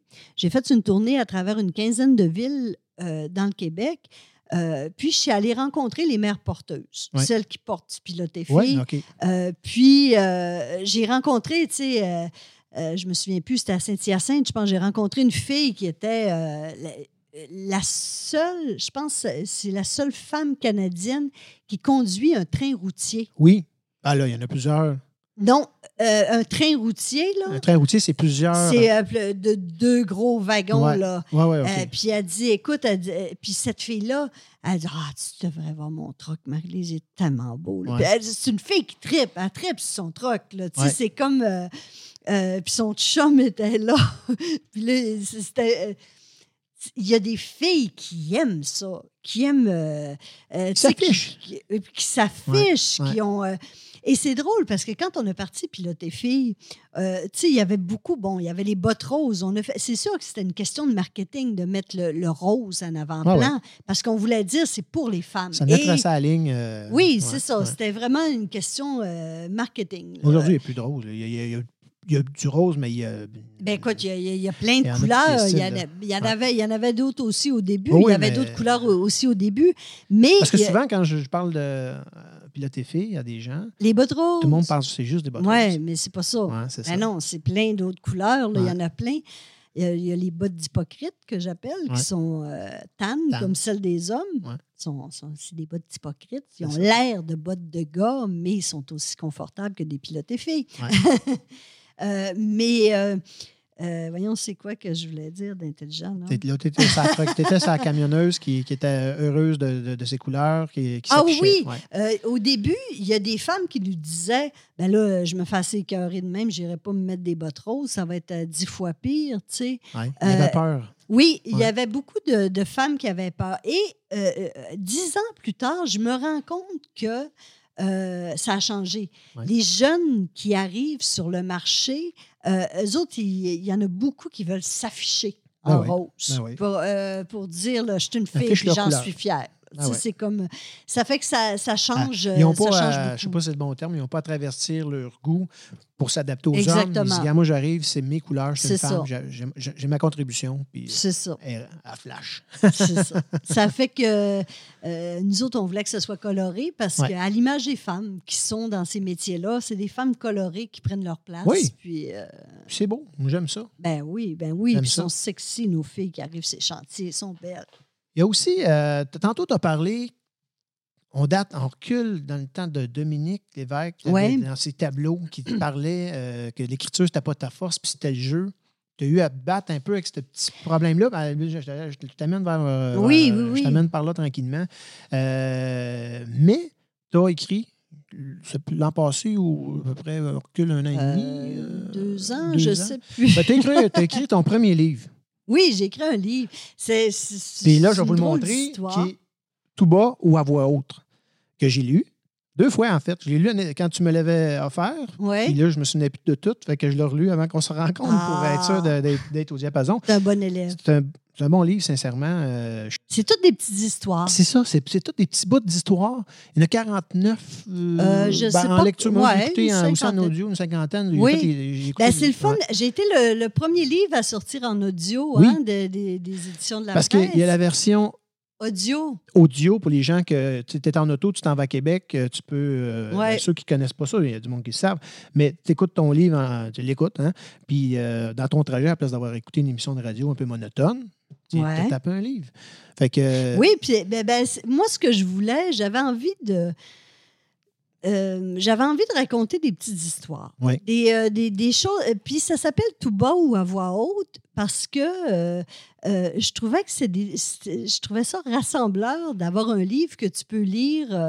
Euh, quand tu es en gang là, euh, avec ta famille, euh, Ouais. que tu es en train de faire à manger, puis l'ado prend le livre, puis il te lit une petite histoire. Ou, je trouvais, c'est pour ça, je trouvais que c'était un livre qui se lit bien à voix haute, Ouais. comme ça. Puis, Mais là, tu as passé sur une, un complexe que tu avais sur l'écriture. ah, beaucoup, beaucoup, beaucoup. En faisant ce livre-là, tu t'es. Un gros travail sur moi. Ouais, hein? Beaucoup, beaucoup. Parle-moi de ça. Ah ouais, c'est ce travail-là. C'est ça, je veux savoir un peu le travail. Ben, c'est c'est une. Euh, écoute, euh, un moment donné, euh, un moment donné, Daniel, mon conjoint, me dit euh, Pourquoi tu n'écris pas un livre Là, je dis Ben voyons donc, jamais j'écrirai de livre de ma vie. Il faut jamais dire jamais. Puis, puis là, il me dit T'écris bien, ton, ton- ton écriture est tellement imagée, tu, devrais, tu devrais écrire quelque chose. Euh. Puis j'écrivais de plus en plus parce que veux, veux pas, pour piloter filles, bon, ben, j'ai toujours des petites euh, des textes, des, des, des gags à Ouais. écrire pour les, euh, pour les vêtements. Ouais. Il y a toujours un petit gag sur chaque vêtement. euh, euh, puis euh, j'écrivais beaucoup parce que, tu sais, je suis porte-parole de plein de trucs. Puis Ouais. tu as tout le temps des trucs à écrire. J'ai fait des conférences. euh, euh, puis là, ben, à un moment donné, euh, Daniel me dit euh, Bon, ben, on a un rendez-vous euh, aux éditions de la presse. Là, OK. je dis Comment ça Ah, lui, il avait booké ça. Oui. OK. Ah non, non, c'était, je n'étais pas au courant Lui, là, du il tout. booké là. un petit meeting surprise. Puis euh, il dit on a un rendez-vous avec Caroline Jamais aux éditions de la presse. J'ai dit comment ça? Puis là, il dit ben il dit euh, pour euh, que tu écrives ton livre. Puis là, je dis ben voyons donc. Puis là, il dit habille-toi d'ici dans, dans, dans une heure. Puis là, Ah, écoute, on s'est en allé là-bas aux éditions de la presse et on est allé à pied parce que c'est pas loin de chez nous. Euh, puis tout le long en marchant, je l'engueulais. ah oui? Là, j'ai dit, ben voyons donc, Daniel, ça se fait pas, ça. Qu'est-ce que je vais dire? J'ai aucune idée. Tu sais, normalement, tu arrives là avec une idée. Ben pas- oui, en plus. Puis là, on est arrivé là. On, on s'est assis avec Caroline. Puis euh, Caroline me dit, euh, de quoi tu aimerais parler? Là, je me suis mis à parler. Ouais. Et euh, j'ai pas arrêté pendant une heure de temps. Bon. Puis là, elle me dit, euh, écoute, Marie-Lise, elle dit, euh, elle dit, commence. Puis. euh, Ça sera ce que ça sera. c'est ça? ça. Elle dit, moi, je te fais confiance. Bon. Puis, ça fait que là, un mois après, j'ai eu un gros. là, j'ai eu une grosse remise en question. J'avais l'impression que tout était mauvais. puis, puis là, j'étais allée la voir. Puis là, elle me dit, elle dit non, continue. C'est, tu sais, ben, elle dit, prends ton temps. Ouais. Elle dit, moi, elle dit, j'attends pas après ça là, pour. euh, elle dit, les éditions ne fermeront pas là, si tu sors pas ton livre l'année prochaine. Là, euh. ça fait que. euh, juste le fait que j'avais plus de pression, là, ça a commencé à. J'ai continué à écrire. Puis j'ai écrit des petites histoires. Je voulais que. Je me disais que. Un peu comme on fonctionne pour l'humour, à quelque part. Tu sais, quand, tu écris quelque chose qui, toi, te touche, Oui. ça va toucher plein d'autres personnes. oui. Tu sais, on vit, euh, on vit toutes les mêmes affaires à des degrés différents. euh, ça fait que je me dis, si moi, il y a des choses qui me touchent, euh, ça va en toucher ouais. d'autres, tu sais. Puis, puis, tu sais, je veux dire, j'écrivais pas un livre pour, pour faire de l'argent, là. Mm. C'était pas mon gagne-pain. C'était- Je, le- je le faisais, je pense que je le faisais pour passer à travers cette peur-là d'écrire. Ouais. Puis, puis ça a été, euh, par moments, ça a été, euh, euh, ça m'a ça m'a fait poser plein, plein, plein de questions sur moi. Euh, Il y a des textes que j'ai écrits puis que j'ai jetés. Il y a d'autres textes qui sont arrivés que j'ai écrits d'une traite puis que Ça a sorti tout seul. ça a Ouais. sorti tout seul. Il y a d'autres. tu sais, j'ai écrit un texte sur la mort, sur la mort de mon père. Oui. J'ai tellement pleuré quand j'ai écrit ça. J'ai l'impression que j'ai tout pleuré ce qui me restait à pleurer Oui. de tout ça. Euh, Il y a aussi des réflexions que tu t'es- t'as fait en l'écrivant. Ben oui, ben oui. Ouais. Ça fait que ça a été très. euh, euh, Libérateur? Libérateur. Ouais. Oui, oui. Ça t'a enlevé une peur? Ça t'a fait, ça t'a fait Oui. avancer? Ah oui, oui. ça t'a oui. fait avancer. Ah oui, oui, sûrement, sûrement. Parce Ça, que là, ça- je pense que, tu sais, dans, dans le livre, une place, à un moment donné, tu parles de rituel. Parce que tu Ouais. es une fille Oui, moi, je suis une fille de. qui, qui est, on va dire, t'es pas une. T'es spirituelle. Oui, oui, oui, oui. moi, la spiritualité, c'est quelque chose Ouais. qui a de la- qui a de l'importance pour moi.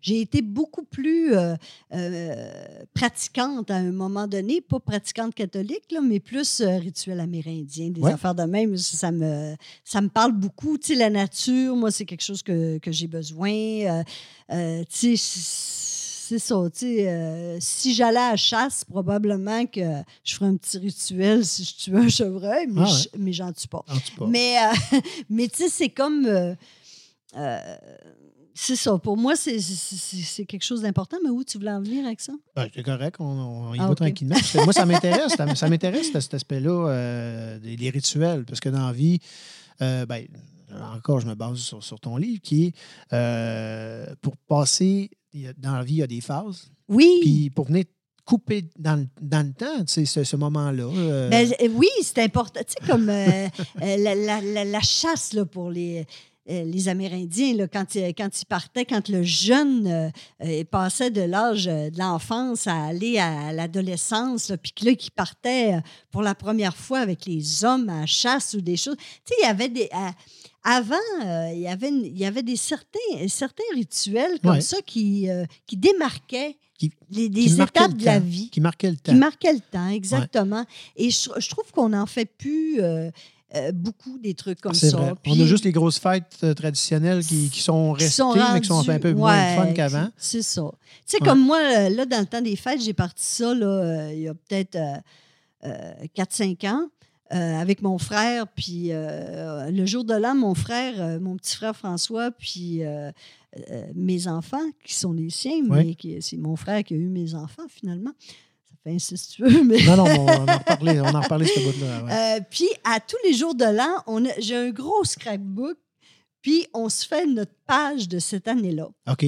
Alors, on, on- on se. On se tu sais, comme l'année passée, on s'est tiré euh, des cartes, là, les cartes amérindiennes, quel animal qui était notre animal de l'année. Euh, puis, euh, puis là, on écrit c'est quoi nos plus belles réalisations qu'on a faites pendant l'année. Euh. On fait des dessins, on, a- on met des photos de nous autres. puis c'est une page qu'on fait dans, dans le temps du jour de l'an. On passe, là, je ne sais pas combien de temps à faire ça. Puis tout le monde y met du sien. Puis là, quand, quand tu arrives, là, je le sais là, que cette année, là, on va ouvrir le, le- le- le cahier. Puis là, tout le monde va faire Ah, regarde ce que j'avais Ouais. écrit l'année passée. Puis je l'ai fait. Tu sais, euh, c'est comme. Ça fait que. c'est- quelque chose. Je trouve que c'est un beau rituel. Parce que tu avais aussi euh, fait un rituel avec Florence. Quand elle est venue. euh, ben oui, quand. Tu euh, racontes, raconte-nous ça un peu. c'est un rituel amérindien que je je, je, je sais pas où j'ai pris ça. Elle était tout petite, c'était à son baptême. Mais là, moi, tu, le tu parles de baptême, rituel amérindien. T'as-tu des Amérindiens? J'ai lu beaucoup, lu? beaucoup. Euh, T'as Ah pas oui. un Amérindien qui ou Non, non, pas non, quoi, non, je ne ferai pas semblant d'être amérindienne. OK. J'ai déjà fait des rêves bizarres, mais en tout cas. Euh, euh, c'est pour. euh, ça me fait penser un peu aux fées, là, tu sais, ces, trucs-là. C'est un rituel où tu prends l'enfant et tu lui, tu lui dis à l'oreille le, le- ce que tu veux y transmettre de, de plus beau. la- le- une, Un pouvoir, euh, pas un pouvoir, mais une, une qualité? une qualité. Ouais. Euh, que tu, tu lui dis à l'oreille, puis après ça, tu lèves les airs, puis tu dis Oh. Ouais. Oh, pour être bien entendu du grand esprit. Alors, on avait fait un cercle comme ça. Il y avait peut-être une vingtaine de personnes. Et on s'est, on s'est passé Florence comme ça, de main en main, tout en y disant une qualité. Et est tellement extraordinaire aujourd'hui. Euh, mais c'était quelque chose de très émouvant. Oui, oui. C'était vraiment quelque chose Ça en a, de... vu qu'un voisin euh, euh, tondait son gazon puis il regardait ça de loin, il devait dire oh, qu'est-ce qui se passe avec eux autres? Mais- Ils vont-tu faire Mais cuire en le réalité, bébé? vous, quand vous ils vont faire cuire. Mais euh, c'est vrai que ça devait être émouvant. C'est des choses qui sont. je, trouve que c'est des choses qui sont, qui sont importantes. Moi, j'ai. J'ai lu beaucoup là-dessus, sur la sagesse amérindienne. T'as une autre affaire aussi, les roches. Tu as une passion pour les roches. Oui, j'en parle dans mon livre. C'est le premier parles texte. dans ton livre, ouais, c'est ton premier texte. Oui. Là, on donne deux échantillons du livre. Après, vous arrangez, vous allez l'acheter parce qu'on ne vous dira pas tout. Mais les roches, parle-moi de ça, les roches. Ça, ça m'intrigue. euh, les roches te parlent. Les roches me parlent. Les roches te parlent. Sais, Ben, j'aime ça, des roches. Je trouve ça beau. Je, je suis une maniaque des roches. C'est une des rares choses ben, que je rapporte tout le temps de voyage. quand tu vas en des- voyage, tu te ramasses une Ah, roche sur la place. Pas juste une, pas Puis, juste ça t'est déjà arrivé que les bagages. euh, Écoute, j'ai rapporté des roches. là. Des fois, des roches. Là, des grosses roches. grosses, même. Ah oui. Des crises de grosses Là, tu roches. là. t'astines avec ton mari, ne ramène pas ça, c'est Je trop les pesant. cache dans ses valises. Ah oui, oui. Non, mais c'est ça. je- je- euh, J'aime beaucoup les roches. C'est- Et c'est un. Chez nous, au chalet, j'ai plein de. J'ai plein de petits. euh, de petits. euh, des genres de petits plats en bois là, avec du sable. Je rapporte beaucoup de sable aussi. Puis là, il y a des roches dedans. Quand je, quand je file pas, là, Tu te prends des je roches. joue avec mes roches. OK. Puis là, je me fais des petits décors Je- peintures? c'est- Non, j'ai peint ça pas. Je, je fais Non? juste jouer avec. Là. J'ai les- fais des décors. Je fais des décors comme ça dans le sable, là, puis euh, je trouve ça beau. C'est vrai. Puis euh, je, je- je suis une maniaque des roches. Fait que chez vous, il y a des roches. de beaucoup de pays. Beaucoup, beaucoup, beaucoup. Et je les reconnais quasiment toutes. Ils ont-tu des noms? Non, mais je sais d'où ce qu'ils viennent. tu sais, comme là, cette semaine, j'en ai montré une à Daniel, là, que ça, là, pour moi, c'est un artefact de quelque chose. Là. Je l'ai pris dans une, euh, une piscine de, où Cléopâtre, c'est, c'est, Ah oui? c'est baigné, là. C'est une piscine d'eau. euh, écoute, on dirait que tu te baignes dans l'eau minérale. C'était Ouais. à Pamukkale, en Turquie. Ouais. Euh, puis ça, Pamukkale, c'est tout, euh, tout des, euh, des roches, tout du calcaire. C'est comme, c'est tout, ah, on dirait de la neige, Ouais. c'est blanc, blanc, blanc, ouais, là, puis comme tout des... C'est magnifique. Et il y avait une piscine, là, qui datait de l'époque des Romains, là, euh, vraiment. euh, on s'est baigné, là. Et j'ai plongé pour essayer de me trouver une roche, pour me ramener une roche de là. Puis c'était une roche vraiment particulière. J'ai l'impression que c'est comme un genre d'artefact. Je l'ai mis dans mon costume de bain. Et euh, c'est ça, c'est drôle, je l'ai sorti cette semaine, je l'ai retrouvé à quelque part. ça fait que c'est ça. J'aime les roches. T'aimes les roches. Ouais. J'en ai eu dans la vésicule biliaire. Tu n'as eu en plus à l'intérieur, tu te l'as fait pousser. Oui, je l'ai fait pousser Tu tellement fait que j'aime pousser des ça. roches. Les as-tu encore? Non, le médecin ne me les a pas donné. Ah, c'est ça, t'aurais aimé ça qui t'est donné. Ben oui, mais il me les pas mes maudites roches, je les ai, je les ai travaillées. C'est moi qui les ai faites cette fois-là. Le voyage, c'est une partie importante dans ta vie. Oui, moi, j'ai toujours beaucoup voyagé, beaucoup en Asie. Oui. Euh, euh, euh, c'est drôle parce que quand je quand j'étais une A, là, Ouais. j'ai déjà été une A. Euh, Quand on parle de A, c'est euh, quand tu es un artiste, que tu es dans ton moment, euh, dans ton pays. dans ton pic. Euh, tu sais, j'avais l'impression que je me disais tout le temps, ah, ben, le monde m'aime parce que je passe à la TV, là, tu sais. Mhm. Et de partir en voyage, de m'en aller à quelque part où j'étais complètement inconnue, Oui. euh, puis de, de voir que j'attirais des gens quand même, Oui. ben ça, ça me faisait du bien. Je me disais, c'est pour moi. C'est pas parce que je, je- je suis dans une petite boîte, là. C'est c'est pour moi qui, qui, qui m'aime. Et j'ai toujours aimé euh, découvrir euh, d'autres cultures. Je trouve que c'est vraiment. euh, euh, ça m'apporte beaucoup. J'ai toujours aimé la nature aussi. Ça fait qu'aller découvrir des coins euh, perdus. euh, C'est quelle partie du monde que tu as plus tripé sur, sur- soit la culture ou la nourriture ou euh, Ben, en Asie, beaucoup le Cambodge. Oui. À cause des, des- des temples d'Angkor Wat. là. Ça, ça m'a. je dirais le Cambodge et la Turquie. OK. La Turquie dans, dans les Cappadoces, les. Je le dis-tu bien? En tout cas, les Cappadoces. Je ne sais pas s'il faut finir par Tché, en tout cas. Cappadoce, en tout cas.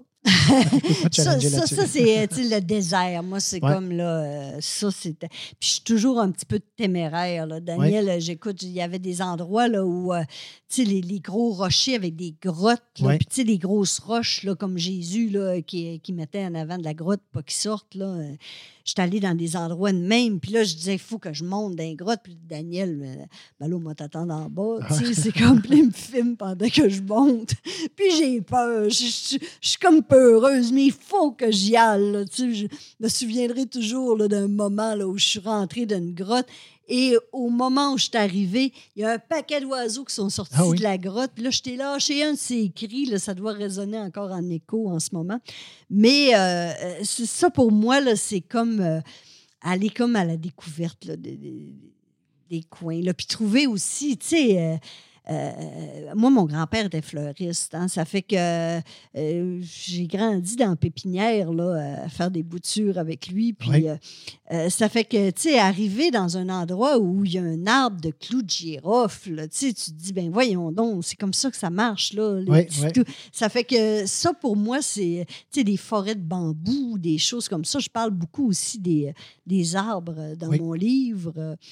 Euh, un ça arbre fait que tu as sauvé. ah oui, un arbre que j'ai sauvé. Ah oui, le cèdre. Euh, mais c'est ça, tu sais, c'est, euh, ça fait que c'est ça le voyage pour moi. Euh, La Turquie puis le Cambodge, ça, ça a été deux belles, euh, deux belles- voyages extraordinaires. qui t'ont marqué Ouais. plus Oui. que les autres. euh, Ben, ouais. tout le, Ils te tout- marquent toutes, là. C'est le ça. Vietnam. C'était notre premier voyage. euh, C'était notre voyage de noces Daniel et à moi. Ah oui. Ça fait qu'on était tellement euh, full love. Là. Tu sais, c'était comme euh, tout nous arrivait. Ouais, ouais. C'était comme.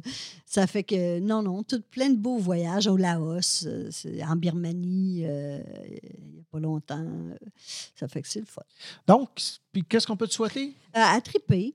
Ouais. À triper, à avoir du fun. euh, je trouve ça, je me trouve très, très privilégiée parce que euh, pilote et fille, ben, c'est mon gagne-pain. Euh, je gagne bien ma vie avec ça. euh, Ça fait que, euh, de ce côté-là, c'est comme réglé, on dirait. Là. Euh, ça fait que là, je- tout ce que je fais autre, ben c'est pour, euh, c'est pour mon plaisir. Je dis ça, mais j'ai toujours eu du fun à faire ça. Parce que tu as toujours, t'as toujours- t'as- t'as- t'as jamais arrêté. Tu as arrêté de faire l'humour comme des one-man des one woman shows, mais tu as toujours animé des galas. Oui, oui. Euh, tu as animé, tu sais, t'avais- à un moment donné, il y avait un spectacle que tu faisais au 10-30. euh, Femmes ensemble. Oui, j'ai fait pendant trois ans euh, un spectacle pour la journée de la femme. Ça a été, euh, je faisais la mise en scène et je l'animais et j'ai, euh, j'ai, j'ai pris énormément de plaisir. Ça m'a donné beaucoup confiance en moi aussi pour la mise en scène. J'ai Ouais. fait la mise en scène du euh, du, euh, du, du 75e Euh, anniversaire. Euh, 75e? ouais, je me souviens plus de l'année, mais. En tout cas, ouais. De, de la ville d'Alma, Ouais. où il y avait 4000 personnes. C'était un estifi de gros show, là, avec un écran. Là. Puis là, j'ai travaillé avec une grosse équipe, euh, puis tout du monde du, euh, euh, du lac. Puis tu as fait euh, toute la mise en scène. oui, j'ai tout fait la mise en Ouais. scène. J'ai tourné. Je pouvais pas avoir les, je pouvais pas avoir des, des, des- les gros artistes qui, tu sais, Michel Côté, Ouais. Michel Barrette. Je pouvais pas les avoir sur le show.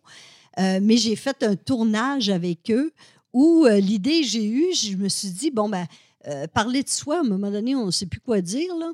Euh, ça fait que je demandais à Michel Côté de parler de Michel Barrette Oui. et de Michel Barrette de parler euh, de- de- d'un autre, de Michel-Marc Bouchard. de- ça fait que c'était très le fun parce que tout le monde se connaît un peu à quelque part. Tu, sais, tu viens du- du- d'une même région, puis euh, souvent tu as travaillé ensemble. Ça fait que ça a été un, un petit bijou, ce, ce montage-là.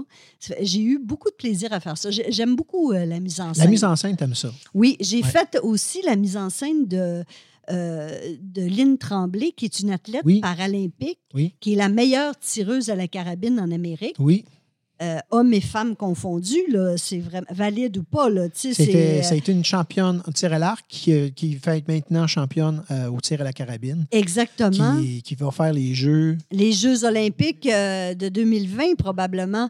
Euh, elle n'est pas tout à fait encore classée, mais euh, c'est un détail, d'après Donc, tu moi. as fait la mise en scène de sa conférence? J'ai fait la mise en scène de sa conférence Ouais. et ça, ça a été euh, vraiment.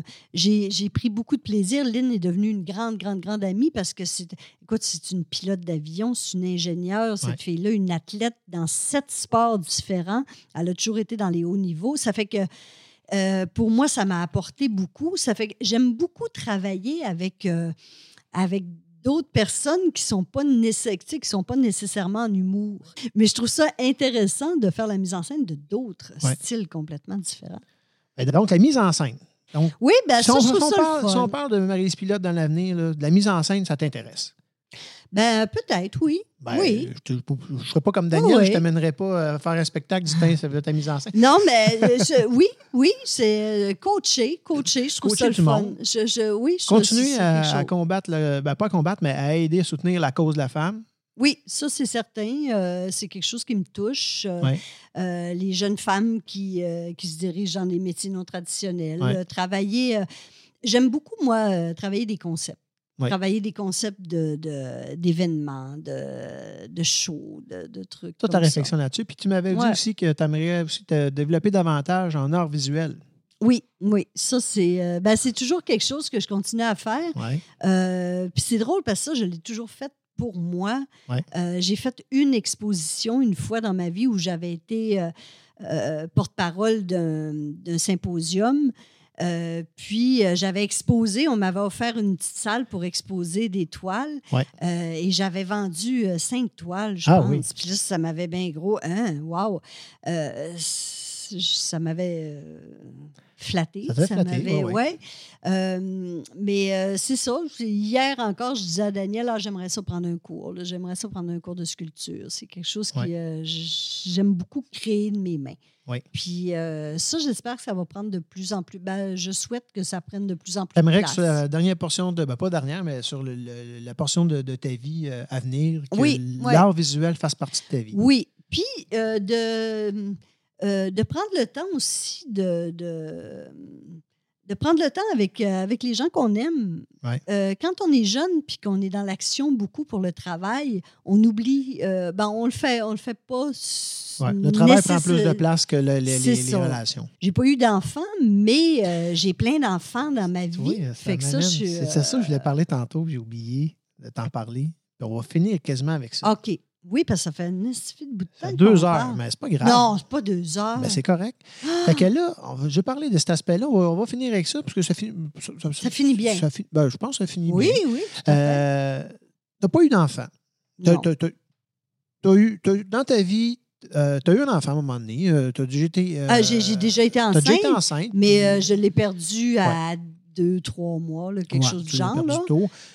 Puis, euh, parle-moi de ça un peu. euh, mais le- j'ai- jamais. euh, t'as- T'as-tu voulu être une mère? non, Non. Bon. non, j'ai pas, euh, j'ai pas voulu être une mère. Non. Non, j'ai l'impression, j'ai l'impression que je, ben, le temps où ça aurait pu arriver, Ouais.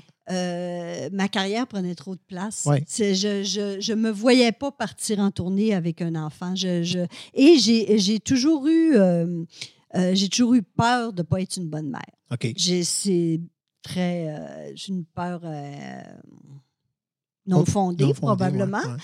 parce que je ne sais pas comment j'aurais été, mais ça m'a toujours fait peur.